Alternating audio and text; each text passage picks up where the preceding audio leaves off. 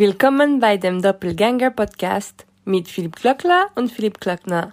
Jeden Sonntag telefonieren die beiden Philipps und lassen bei einem Glas Wein die Woche Revue passieren. Hey Philipp, schön, dass du anrufst. Ich habe mir hey schon Philipp, Sorgen gemacht, dass du, dass du heute dein Telefon nicht mehr äh, bedienen kannst. Seit wann trinkst du heute? Seit wann? Äh, ich habe äh, heute Nachmittag auf dem äh, Schloss Wackerbad, wo ich den äh, Riesling für heute gekauft habe, äh, einen, einen ersten Weißwein ge äh, getrunken. Wieso? Warst du zum ersten Mal da? Äh, ich glaube ja. Ich erinnere mich zumindest an kein weiteres Mal. Hast du die Führung mitgemacht?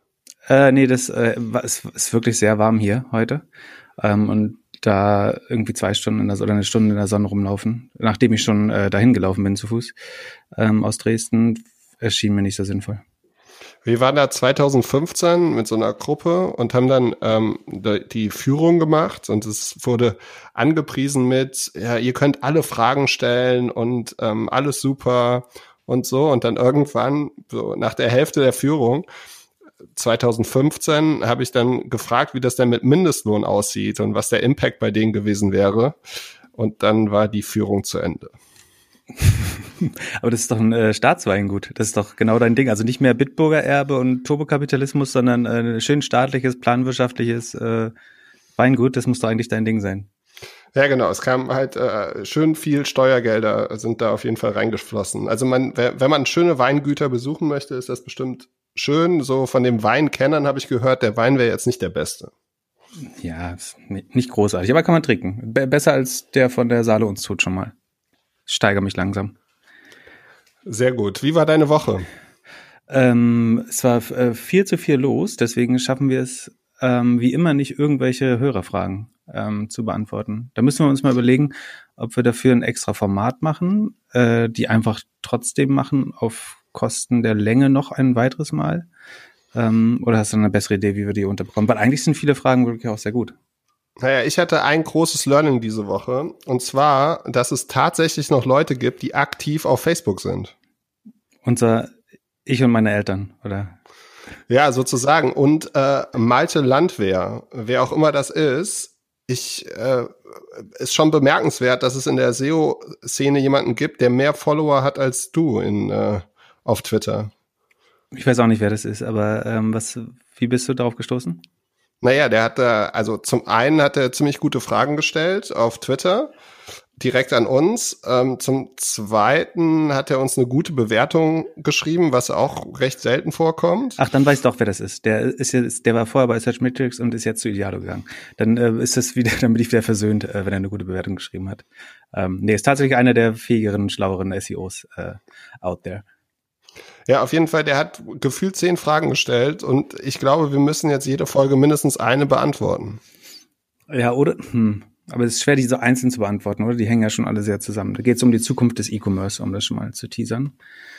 Ähm, ich, ich, nächste Woche äh, ähm, nächste Woche reporten, also die Earnings Season, die ja so ein bisschen auch äh, Zeit verschlingt in unserem Podcast, also dass ich der Monat, in dem fast alle Unternehmen ihre Zahlen des Quartals reporten, äh, die endet jetzt langsam. Nächste Woche sind nur noch Alibaba und Walmart dran von den wichtigen und vielleicht noch Nvidia. Ähm, vielleicht schaffen wir das da, das Thema E-Commerce mal rein zu squeezen. Wenn, wenn nicht wieder äh, Donald Trump die Welt anzündet oder ähm, irgendwas anderes passiert. Ja, oder wir nehmen es einfach die ganze Zeit als Podcast-Cliffhanger, indem wir immer sagen, nächste Folge beantworten die, wir die Fragen. Das ist eine super Idee, ja, genau. Ähm, und der Shorteneck nehmen wir auch, diese Folge. Oder, oder nächste. Gut, jetzt kommt da die Frage an dich, auf die du dich nicht vorbereitet hast. Ähm, sag mal, wie stehst du überhaupt zu Betriebsräten? Meinst du, Startups brauchen Betriebsräte? Ähm, ich ich glaube, dass Startups keine Ausnahme davon verdienen. Also äh, ich finde sozusagen als Unternehmer finde finde ich Betriebsräte jetzt auch nicht vergnügungssteuerpflichtig, aber das ist sozusagen der gesetzliche Rahmen und ich verstehe nicht, warum sich Startups dem entziehen sollten. Ja, das sehe ich genauso. Dann genau. lass uns starten. Liste ist lang. Genau. Wo fangen wir? Ah, lass uns doch äh, die, die angenehmen Themen zuerst machen. Und zwar das äh, der neue Episode aus dem Gründertagebuch von 2010 äh, über die erfolgreiche Venture-Karriere von äh, Philipp Glückler. Philipp Glückler schreibt, am 1. November 2010. Ich fahre nach Düsseldorf, wo der deutsche Preis für Nachhaltigkeit verliehen wird. Ich falle vom Glauben ab. Unternehmen wie McDonalds, die in meinen Augen nicht nachhaltig sind, sponsoren das Event und versorgen die Besucher mit konventionellem Kaffee und Hotdogs. Von Bio- oder Fairtrade-Produkten keine Spur. Das macht mich sprachlos. Motiviert, motiviert mich aber auch, mit Avocado Store unter, unterstützen wir Anbieter von grünen Produkten, die sich zwar keine scheinheiligen Kampagnen leisten können, aber es mit der Nachhaltigkeit ernst meinen. So, was ist die Story hinter der Story? Ähm, ja, damals war ich in dieser Nachhaltigkeitsblase und habe tatsächlich geglaubt, dass wir mit nachhaltigen Produkten die Welt verbessern. Und dort ähm, ja, sieht man, äh, ich fand, das ist ein ganz guter Vergleich zu, was jetzt gerade passiert. Also jetzt ist es ja noch viel krasser. Jetzt will ja wirklich tatsächlich jeder die Welt retten. Und äh, ich äh, hatte zwei Sachen. Also zum einen habe ich im November dann so einen bösen Hate-Blogpost geschrieben, den findet man, glaube ich, nur noch, wenn man irgendwie Wayback-Maschinen anmacht. Ähm, und zum anderen äh, können wir ja war es halt, ja, können wir mal schauen. Mhm. Ähm, und zum anderen war es war es so, dass man also damals und äh, der, das sollten wir vielleicht auch mal verlinken, wenn wir da was Gutes finden. 2000 also 2000 sind ja ziemlich viele VCs in Cleantech gegangen. Und die sind irgendwie alle 2008 gestorben oder haben alle dicht gemacht. Ja. Auf jeden Fall hat keiner mehr ab 2008 wirklich in Cleantech, glaube ich, investiert. Und jetzt scheint es ja auf einmal jeder zu machen. Ähm, also mal, mal gucken, ob wir im Laufe der nächsten 100 Episoden irgendwie sehen, ob es da noch mal äh, ob wir eine ähnliche Veränderung sehen wie damals, dass halt alle jetzt in, in Green Tech gehen wollen und dann wieder alle aufhören. Aber siehst du da ausre gibt es da ausreichend Ventures? Äh, so, also sozusagen im Vergleich mit der ersten äh, Green Tech oder Clean Tech Welle gefühlt haben wir weniger grüne Ventures heute. Oder ist ein, ein Missverständnis bei mir? Ich glaube, dass das in deiner Blase nicht so aufkommt. Ich habe das Gefühl, dass das jetzt jeder macht. Also alle, die in den letzten zehn Jahren irgendwas mit E-Commerce gemacht haben oder irgendwas anderes Startup-mäßig, wollen jetzt irgendwie die Welt retten. Okay, dann müssen wir uns dazu vielleicht doch noch mal einen Gast einladen, der uns das genau erklärt, der auch Ahnung hat davon. Ähm, okay. Verstanden. Sollen wir bei VC bleiben und ja, äh, du erklärst mir mal den, den Tweet, den du rausgefeuert hast heute mit, oder heute diese Woche mit Fred Wilson, äh, VC Math? Ähm, gern, genau. Den verlinken wir auch. Vielleicht ist das sogar besser, aber ich erkläre es auch schnell. Äh, Fred Wilson, ähm, ein sehr bekannter äh, US-VC, ähm, hat eine relativ einfache mathematische Rechnung aufgestellt. Ähm, und zwar der sozusagen erwartete Return von einem VC, also ein VC-Fonds funktioniert ganz stark vereinfacht so, dass äh, man viele reiche Leute oder irgendwelche Pensionsfonds oder äh, Versicherer oder irgendwelche ähm, ja, institutionellen Investoren dazu, äh, darum bittet, 98 bis 99 Prozent eines Fonds aufzubringen. Der Rest wird dann von den Partnern äh, in der Regel, also von den äh, General Partners, den sozusagen Managing Partners des Funds ähm, getragen. Und die erwarten über den Zeitraum von äh, ungefähr zehn Jahren dafür eigentlich äh, zwischen zweieinhalb und dreimal ihr Geld zurückzubekommen. Das heißt, wenn die da eine Million reinlegen, dann wollen die nach, nach zehn Jahren eigentlich zweieinhalb bis drei Millionen, also netto zweieinhalb Millionen, sage ich mal, ähm, zurückbekommen. Das ist auch der Wert, glaube ich, mit dem Fred Wilson da rechnet. Ähm, und der hat quasi für das Jahr 2008, äh, das war zur Zeit der Finanzkrise, mal zusammengerechnet, wie viel Geld eigentlich in VC-Fonds geflossen ist und wie viel zurückfließen, also sozusagen, wie viel Startups in zehn Jahren eigentlich an die Börse gehen müssen oder teuer verkauft werden müssen, damit diese Mathematik halbwegs aufgehen kann. Ähm, und da sieht man eigentlich, dass man einen ganzen Haufen Unicorns bräuchte, damit sozusagen die, die Klasse Venture Capital insgesamt äh, profitabel werden kann oder sogenannte irgendwie Venture-Sized Returns äh, schaffen können. Ähm, das ist ja auch eine der sozusagen nicht so öffentlichen Wahrheiten über, über Venture Capital, dass bis auf das obere Viertel der Fonds, äh, die tatsächlich äh, gute zweistellige Renditen erwirtschaften für ihre LPs, ähm, die viele also bis zu 50 Prozent der Fonds gar kein Geld verdienen oder zumindest nicht im Vergleich mit dem Opportunitätszinssatz. Also wenn man es vergleicht mit, ich hätte das Geld einfach in die Nasdaq oder den MSCI World Index äh, gepackt. Und ja, die breite Masse ist eigentlich äh, nicht besonders attraktiv, aber die, die oberen äh, erwirtschaften ganz ordentliche Renditen. Und das Spannende ist aber, das hat er 2008, 2009 berechnet und fand das da eigentlich schon oder war, ist dann zu dem Schluss gekommen, dass das eigentlich nicht aufgehen kann oder es unwahrscheinlich ist, dass viele Fonds diese Renditen schaffen. Ähm, und dann habe ich eine Grafik dazu gemacht mit der Anzahl oder der Count of US Venture Funds by Size, also siehst die verschiedenen neu geraisten Funds ähm, und die Fundgrößen. Und die sind heute ähm, hier nach Anzahl ungefähr fünf, sechs, sieben Mal größer. Nach Kapital, glaube ich, vier bis fünfmal äh, größer. Das heißt, ähm, wir, wir bräuchten hinten raus noch, noch, noch viel mehr Riesen-Exits und zwar nicht, dann nicht mehr Unicorns, sondern eher Dekacorns, also ähm, Unternehmen, die schon mit mehr als 10 Milliarden äh, Bewertungen an die Börse gehen, ähm, um das irgendwie zu rechtfertigen, wie viel Geld gerade in, in VC ist. Ähm, ich finde es spannend, weil es eine sehr einfache Rechnung ist, so eine Heuristik könnte man sagen, die relativ einfach belegt oder ist ein, ähm, wer heißt das, Occam's Razor, ähm, Occam's Rasiermesser heißt es, oder wie heißt das? Ich glaube so, ja. Ähm, also ein sehr einfacher Approach, der schon zeigt, dass es eigentlich nicht für alle funktionieren äh, kann langfristig. Ähm, genau, aber wir verlinken einfach einen Tweet. Und eigentlich ist das sehr, sehr selbsterklärend und den Post sich durchzulesen, äh, macht so oder so Sinn, weil man auch sehr gut daran einmal nachvollziehen kann, wie so ein VC-Fonds eigentlich äh, größtenteils funktioniert. Ähm, dazu muss man sagen, für die, für die, ähm, für die General Partner, also die, die den Fonds managen, kann das sehr wohl alles klappen. Ne? Die kriegen also fast, fast immer so oder so ihre zwei Prozent des verwalteten Geldes plus die 20 Prozent Carry auf sozusagen den Mehrerlös über einem gewissen Wert. Ähm, das heißt jetzt nicht, dass äh, die VCs verarmen werden. Äh, das heißt nur, dass einige der General Partners ihre Returns eventuell nicht sehen werden oder für einen mediokren, einen nicht so guten Return letztlich zu viel Risiko eingehen, äh, wenn man es genau nimmt. Und was bedeutet das für Startups?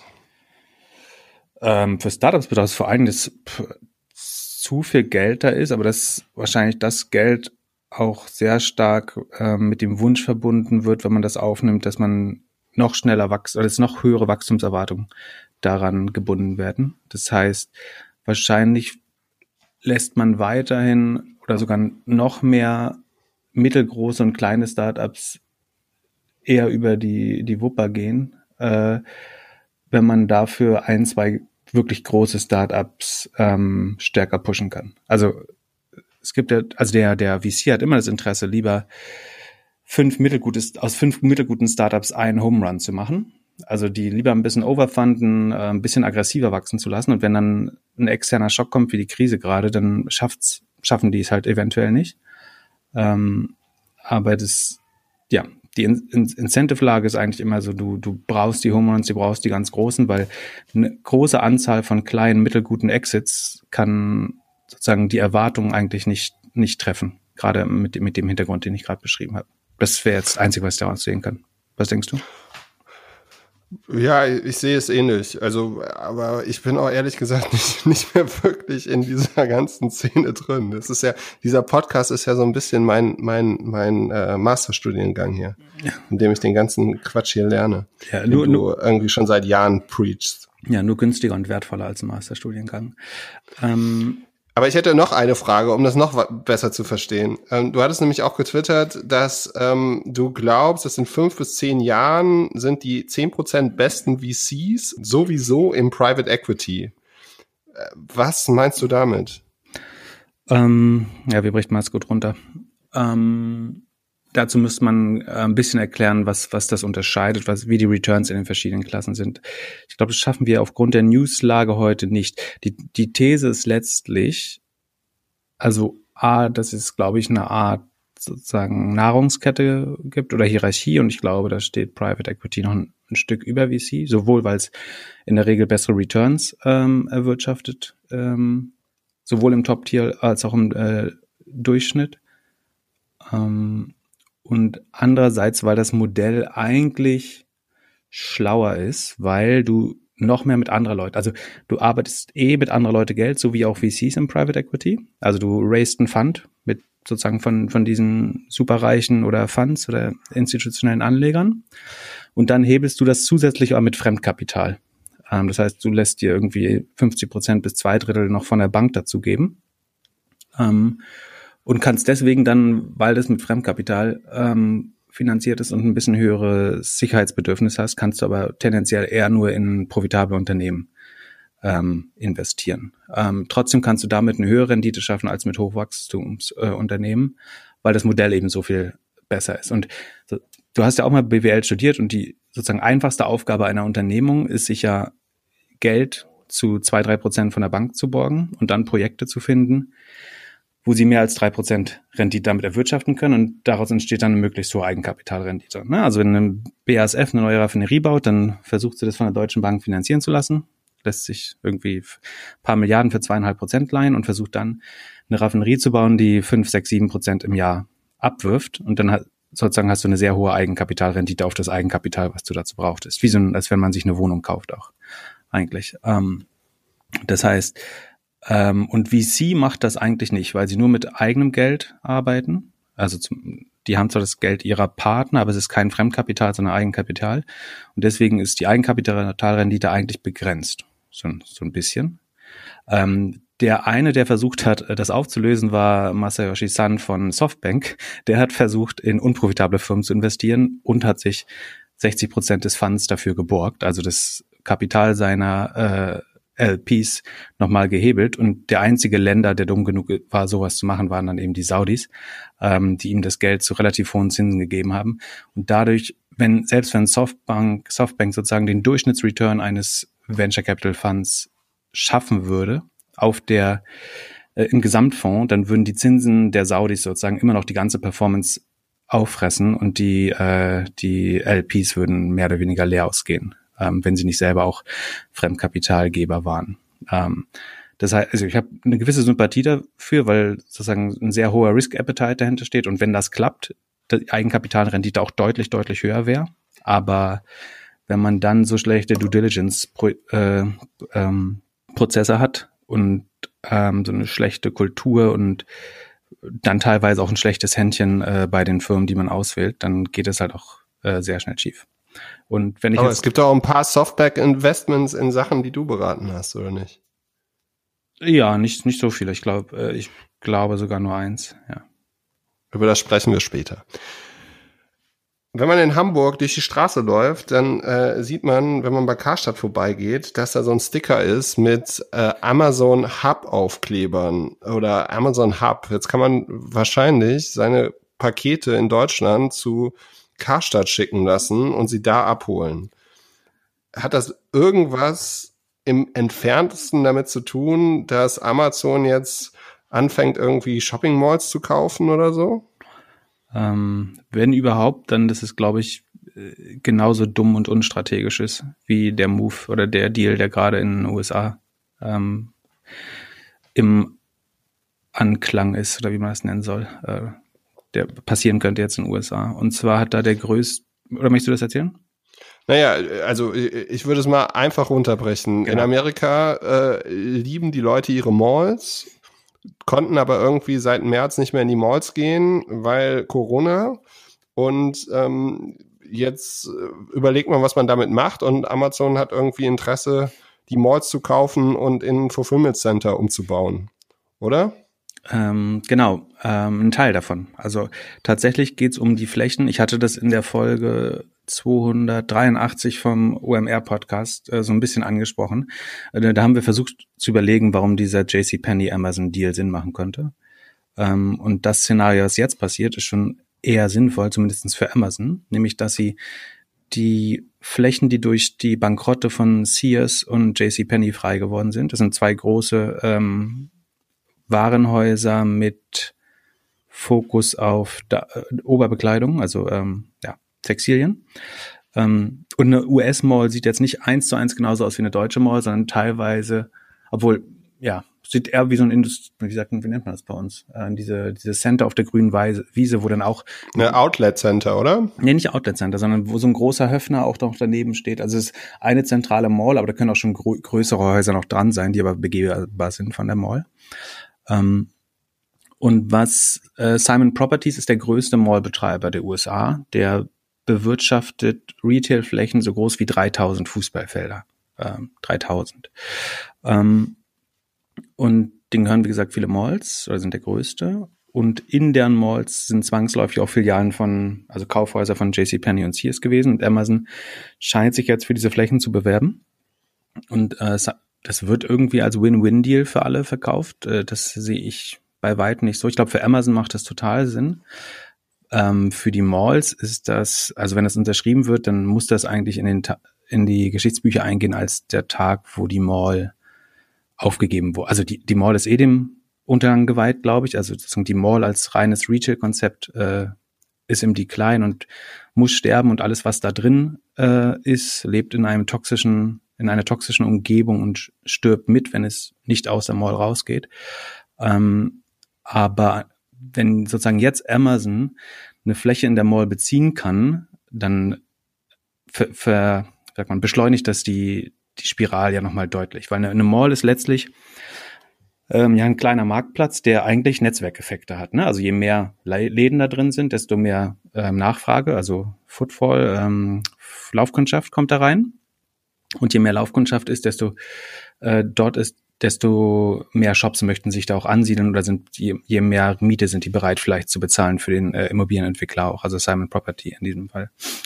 Wenn jetzt aber eine große Fläche, ein sogenannter Ankermieter, also der auch sozusagen eine gewisse Attraktivität oder Magnetwirkung auf, auf die Nachfrage hat, da nicht mehr zur Verfügung steht, sondern da ein Amazon Fulfillment Center reinkommt, dann äh, wird, also dann fehlen halt zwei, drei, vier, fünf Prozent Attraktivität. Und das reicht dann wieder, um drei, vier andere Geschäfte sozusagen zum Kippen zu bringen, die gerade noch minimalen Gewinn gemacht haben. Die kippen dann in die Unprofitabilität, wenn sie es nicht eh schon waren, werden geschlossen, dann kippen weiter und so weiter.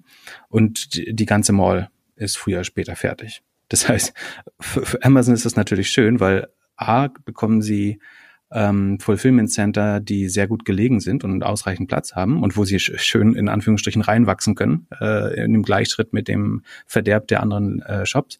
Und gleichzeitig sozusagen treiben sie den ähm, Untergang der Geschäfte voran, deren Volumen sie dann übernehmen können, mehr oder weniger. Und für Amazon macht das ja absolut Sinn. Ne? Also Amazons Strategie jetzt gerade, was Logistik angeht, ist, würde ich behaupten, so nah wie möglich an den Konsumenten ranzukommen. Früher war das anders, wenn man sich ähm, Deutschland anschaut zum Beispiel. Also das erste, Deu wie erklärt man das gut? Ähm, wenn, wenn du in Deutschland nur ein Logistikzentrum bauen würdest, um ganz Deutschland zu beliefern, ähm, wo würdest du das hinstellen? Also dein Ziel ist minimale Transportkosten, schnelle Lieferwege und du hast erstmal nur eins, weil du bist, es ist 1999, du planst den Markteintritt in Deutschland. Genau in die Mitte von Deutschland. Genau. Die geografische Mitte ist irgendwo zwischen Eisenach und Mühlhausen in Thüringen an der Grenze zu Hessen. Ähm, und da ganz in der Nähe befindet sich tatsächlich auch das erste äh, Logistikzentrum. Das kennt ihr noch äh, von den Stickern auf den Paketen. Da stand immer Bad Hersfeld drauf. Das ist ein Ort, den wahrscheinlich niemand kennt, aber der zeichnet sich dadurch aus, dass er ziemlich nah an der geografischen Mitte ist aber er ist nach links unten, also südwestlich verrutscht. Warum ist das? Das kriegst du auch noch hin, vielleicht? Äh, hier, Westdeutschland. Genau, also nach Westen zieht das Rhein-Ruhr-Gebiet mit 10 Millionen äh, Einwohnern sozusagen den, den Mittelpunkt und nach Süden die Kaufkraft äh, in den südlichen Bundesländern und da ist auch das Kreuz von der A4, A5 und A7, äh, glaube ich. Das heißt, das macht es logistisch nochmal ganz spannend. Gibt es übrigens äh, eine lustige Heuristik und zwar, du nimmst dir deinen Küchentisch und dann klebst du eine Deutschlandkarte darauf oder eine äh, projizierst du mit dem Beamer drauf. Und dann bohrst du Löcher in alle großen Städte.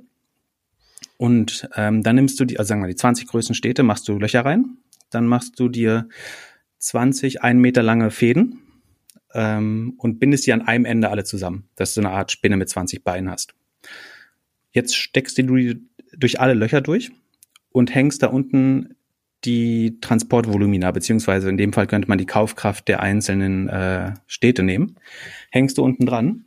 Und wenn du jetzt den Knoten oben einen Meter in die Luft hältst und runterrauschen lässt auf die Tischplatte, dann findet der sich automatisch auf dem Transportkosten minimalen Punkt ein, weil die Gewichte das sozusagen dorthin ziehen. Und der würde wahrscheinlich, ich würde mich wundern, wenn er nicht sehr nah an Bad Hersfeld äh, landen würde. Nennt man Varianche-Apparat. Das ist das einzige, äh, eine der wenigen Sachen, die von meinem Studium übrig geblieben sind, äh, weil das so schön bildlich ist wahrscheinlich. Mein Kumpel Gunnar, der hört uns immer im Auto und der lacht sich gerade äh, wahrscheinlich tot, weil ich das noch weiß. Ähm, schöne Grüße. Ähm, genau, und ich glaube, das ist der Grund, warum das erste also ich, ich kenne die Strategie von Amazon nicht, aber das macht, das wäre einer der Gründe, warum es Sinn machen würde, das erste Center ausgerechnet in Bad Hersfeld in der Fläche, sozusagen um eine maximale Fläche ähm, Verkehrs- oder Transportkosten minimal zu versorgen, ist Bad Hersfeld ein großartiger Punkt durch die Autobahn und die Lage. Dann das nächste Center war in Leipzig. Äh, dazu muss man wissen, dass Leipzig der zweitgrößte äh, Frachtflughafen Deutschlands ist. Wenn man die A9 runterfährt, dann sieht man da mal die gelben ähm, DHL-Airbusse ähm, nach China fliegen und die Waren holen. Ähm, und die nächsten zwei, 2010, 2011, waren in Werne und äh, Duisburg-Rheinsberg. Auch die wahrscheinlich eher logistisch geprägt, weil Duisburg der größte Binnenhafen Europas ist und über den Rhein direkt mit Rotterdam verbunden, wo wiederum der Seeweg aus China endet. Und jetzt auch die mit der Belt and Road Strategie, also der neuen Seidenstraße, auch eine lange Schienentrasse äh, aus China. Meine Websuche hat das hier ergeben. Jetzt Quatsch. Ähm, Siri mich voll. ähm, hat China gehört und sofort aufgehört. Okay. Ähm, also wo waren wir? Achso, Duisburg, genau. Also es gibt da noch zwei, äh, zwei Logistikzentren von Amazon, die verdächtig nah an Duisburg sind, wo ich unterstellen würde, es hat eher logistische, also sozusagen von der Incoming-Logistik getrieben, äh, weil sie an den äh, Seewegen nach Rotterdam äh, und damit China liegen.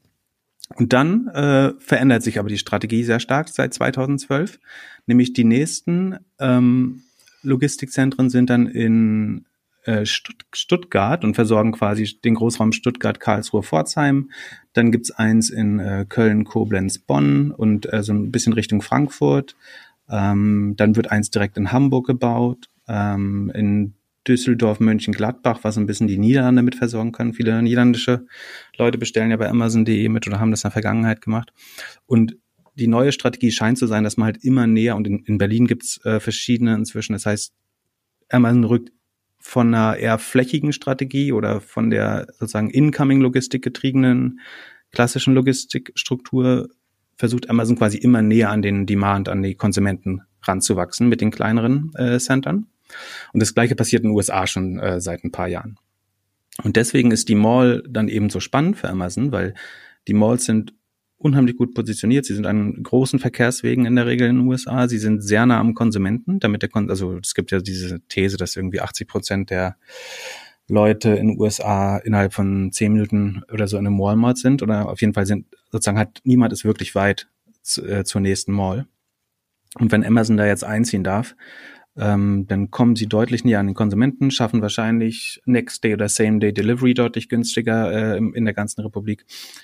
Jetzt, wo die Volumina steigen, lohnt sich das natürlich auch. Also Amazon hat ja äh, 40 Prozent mehr Umsatz gemacht. Das heißt, ähm, viele der kleineren Center lohnen sich jetzt auch äh, näher dran am Konsumenten und werden damit sofort Break-Even. Ähm, so dass das aus Amazon-Sicht unheimlich viel Sinn macht. Aus, aus Sicht des Mall-Betreibers ist das sozusagen, der zeigt seinen anderen Mietern eigentlich einen großen Mittelfingern damit und entweder, also man muss sagen, natürlich, ich würde ihm zugestehen, warum, ähm, dass er einfach sehr verzweifelt ist. Oder auch, also, wenn Dummheit ein ausreichender Grund ist, sollte man nicht nach einer äh, äh darüberliegenden Strategie suchen. Aber ähm, ich finde es äh, überhaupt nicht schlau. Äh, was die, das ist so, als wenn Alexander Otto sagt, die, ähm, denen gehören ja die ECE-Malls in Deutschland. Äh, wir geben jetzt mal äh, irgendwie, wenn ein Ankermieter ausfällt, den Platz About You und Tarek kann dann durch Schaufenster der Mall beim Sterben zusehen. Und äh, die, die Umsätze, die ein Adler da drin macht oder ein äh, North Face oder was weiß ich da in der Mall drin ist, äh, oder Calcedonia, dann äh, sich lang, langsam online rüberholen. Ähm. Ich habe noch eine witzige Apps-Geschichte zu, zu dem Lager bei, bei Amazon. Und zwar war ich tatsächlich 2006 muss das gewesen sein, dort in Bad Hernsfeld und habe eine Tour gemacht. Das war einer der Studenten und wir sind da zwei, drei Stunden von so einem Amazon-Manager damals durch das Lager gelaufen und haben alles gesehen. Er hat uns alles erklärt. Und ich glaube, wir waren vielleicht 20 Studenten, die dort waren.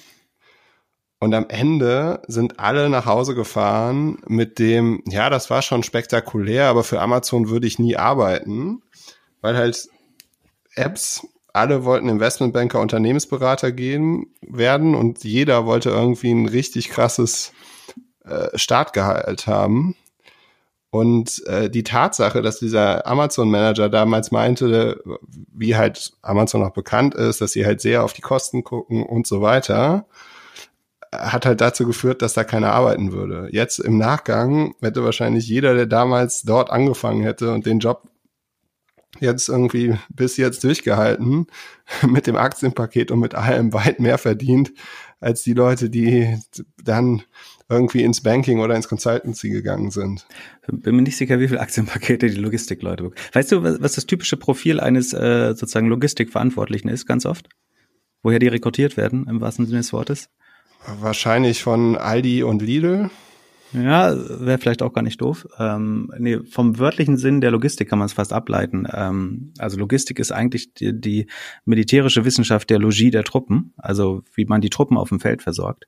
Äh, und tatsächlich sind das oft Ex-Militärs, die ähm, die Logistik bei Amazon machen, weil die anscheinend äh, das deren strukturelles äh, Denken oder auch äh, deren Erfahrung auf sozusagen bei der Versorgung und äh, bei den logistischen äh, Prozessen äh, da hilfreich sind. Ähm, und vielleicht auch, es die einzigen sind, die sowas machen wollen. Ähm, ja, das macht Sinn. Äh, lass uns über das Einkaufen reden. Ich habe überlegt, dir was äh, zu bestellen und nach Hause zu liefern mit der neuen gehypten App äh, Gorillas. Allerdings ist es nach 8 Uhr aktuell am Sonntag und die Jungs arbeiten nur bis 8. Und B, du scheinst ja heute auch nicht wirklich zu Hause zu sein. Ich habe mir die App angeguckt. Ähm, du hast dich, glaube ich, mehr damit äh, befasst. Ich finde es so ein bisschen so ein äh, Startup Pro Produkt für alle Startup-Leute in Berlin. Es ist natürlich bemerkenswert, dass die irgendwie Wein, Apfel und Limonade unter zehn Minuten irgendwie zu dir liefern. Vor allem, wenn ich jetzt überlege, wie lange ich heute Morgen am Bäcker stand. Ähm, aber ist das wirklich die Zukunft? Äh, also das mit dem Bäcker ist äh, ein super Beispiel. Eigentlich macht es ja überhaupt keinen Sinn, überhaupt einkaufen zu gehen. Das ist eigentlich von vornherein, ich weiß gar nicht, warum das so angelegt ist. Wahrscheinlich, weil die, die Bestellprozesse, du hättest die Apps wahrscheinlich früher gebraucht oder ähm, elektronische Bestellprozesse, aber theoretisch ist es doch total bekloppt. Das, fährst, fährst du einmal die Woche mit dem Auto einkaufen, so richtig? In die Mall auch? Oder wie machst du das? Nee, ich äh, kaufe ein Fahrrad ein, zweimal die Woche. Okay, ja, gut. Aber also, der, ich glaube, der Durchschnittsdeutsche, ähm, auch in, gerade außerhalb der äh, Großstädte, der fährt wahrscheinlich ein, zweimal die Woche mit seinem Auto. Das heißt, er setzt sich 15 Minuten ins Auto oder lässt einen Motor an, fährt 15 Minuten Auto, äh, verbraucht relativ viel ähm, Benzin in der Zeit und seine eigene Zeit. Dann ist er auf diesem Parkplatz ähm, holt er diesen Riesenkorb, schiebt den da rein. Dann verbringt er pro 30 Euro Warenkorb wahrscheinlich mindestens 10 Minuten äh, in diesem Markt und ist zwischen einer halben Stunde und 45 Minuten in dem, äh, in diesem Riesenmarkt mit seinem großen Wagen, pickt da seine Bestellungen deutlich ineffizienter als jeder Amazon-Picker äh, letztlich mit seiner eigenen Zeit. Ähm, stellt sich dann fünf bis zehn Minuten an eine Kasse, im schlimmsten Fall äh, manchmal länger in Ausnahmesituationen fährt es dann wieder hoch, äh, also zu, zu sich äh, nach Hause, schleppt den ganzen Müll die Treppen hoch, wenn er Treppen hat, ähm, und ja, pack, packt's dann auch ein. Und dafür kriegt es dann, wenn überhaupt, wenige Euro insgesamt oder prozentual ein, zwei Prozent günstiger, als wenn er es liefern lassen würde. Zumindest äh, langfristig gesehen, also inklusive aller Kosten, äh, sozusagen Skalenerträge, die sich dann irgendwann einstellen. Äh, und das ist ja so, also entweder musst du sehr, sehr schlecht rechnen können, furchtbar arm sein, was sind alles gibt natürlich Leute, die haben keine andere Wahl oder die müssen es dann auch zu Fuß oder mit dem Fahrrad machen und nutzen das Auto gar nicht und die, die haben dann auch deutlich mehr Zeit als Geld. Ähm, also entweder kannst du nicht rechnen, du bist furchtbar arm oder hast null Achtung vor dir selbst und deiner Zeit. Ansonsten ist es doch überhaupt nicht zu rechtfertigen, dass du selber einkaufst. Das ist ja eigentlich eine, also sozusagen der, ähm, der Lebensmittelmarkt will etwas mehr Marge einfach haben, indem er dir die Arbeit überträgt. Weil so ansonsten ist das Milchmann-Prinzip, also was so ein Picknick macht, oder auch ein normaler Lieferprozess, sozusagen volkswirtschaftlich, die Gesamtwohlfahrt oder die Gesamteffizienz ist, glaube ich, höher, wenn du nur liefern lässt. Wenn, wenn du davon ausgehst, dass sozusagen die, die Drop, äh, Frequenz steigt. Also du hast in einem Haus vielleicht sogar mehrere Leute, die beliefert werden wollen oder äh, nebeneinander. Du kriegst das Parkproblem irgendwann gelöst. Also Amazon hat ja zum Beispiel in so äh, selbstfahrende Autos investiert. Und ich glaube, das Erste, was sie machen würden, ist nicht, dass die Autos selbst fahren, aber dass sie dem Fahrer äh, sozusagen, während der den äh, Delivery macht, dass das Auto weiterfährt. So.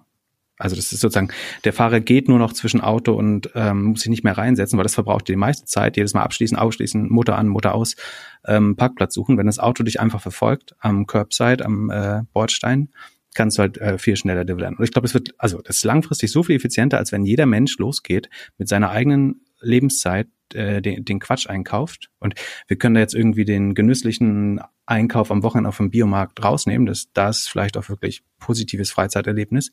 Aber, und der Fehler ist, glaube ich, dass Leute sagen, ihr, ihr Freizeit keinen Preis geben. Aber es ist ja Zeit, in der du mit deinen Kindern spielen könntest, in der du meditieren kannst, Sport machen, äh, irgendwas Sinnvolles ähm, oder einen Nebenerwerb machen. Und eigentlich ist vollkommener Quatsch, dass wir in irgendwelche Malls fahren, um da Dinge einzukaufen mit unserer eigenen Zeit, wenn das eigentlich viel effizienter gemacht werden kann, wenn einer so eine Runde fährt und dabei äh, das abliefert. Gerade bei, bei hohen Skalen.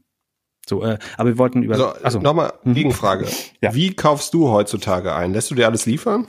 Ähm, ich lasse ich lass mir einen Großteil, also so, ähm, vor allen Dingen Packaged Goods, also alles, was wenig verderblich ist und auch sozusagen wiederholende Gemüse, also irgendwie Zwiebeln, äh, Kartoffeln, die so eine mittlere Haltbarkeit haben, lasse ich tatsächlich liefern. Ähm, Über wen? Verschiedenste Unternehmen. ähm, aber oft das Einzige, das am gleichen Tag liefern kann. Ähm, und was vor allen Dingen, ähm, na, darauf, äh, vielleicht erklären wir es gleich nochmal bei Gorilla.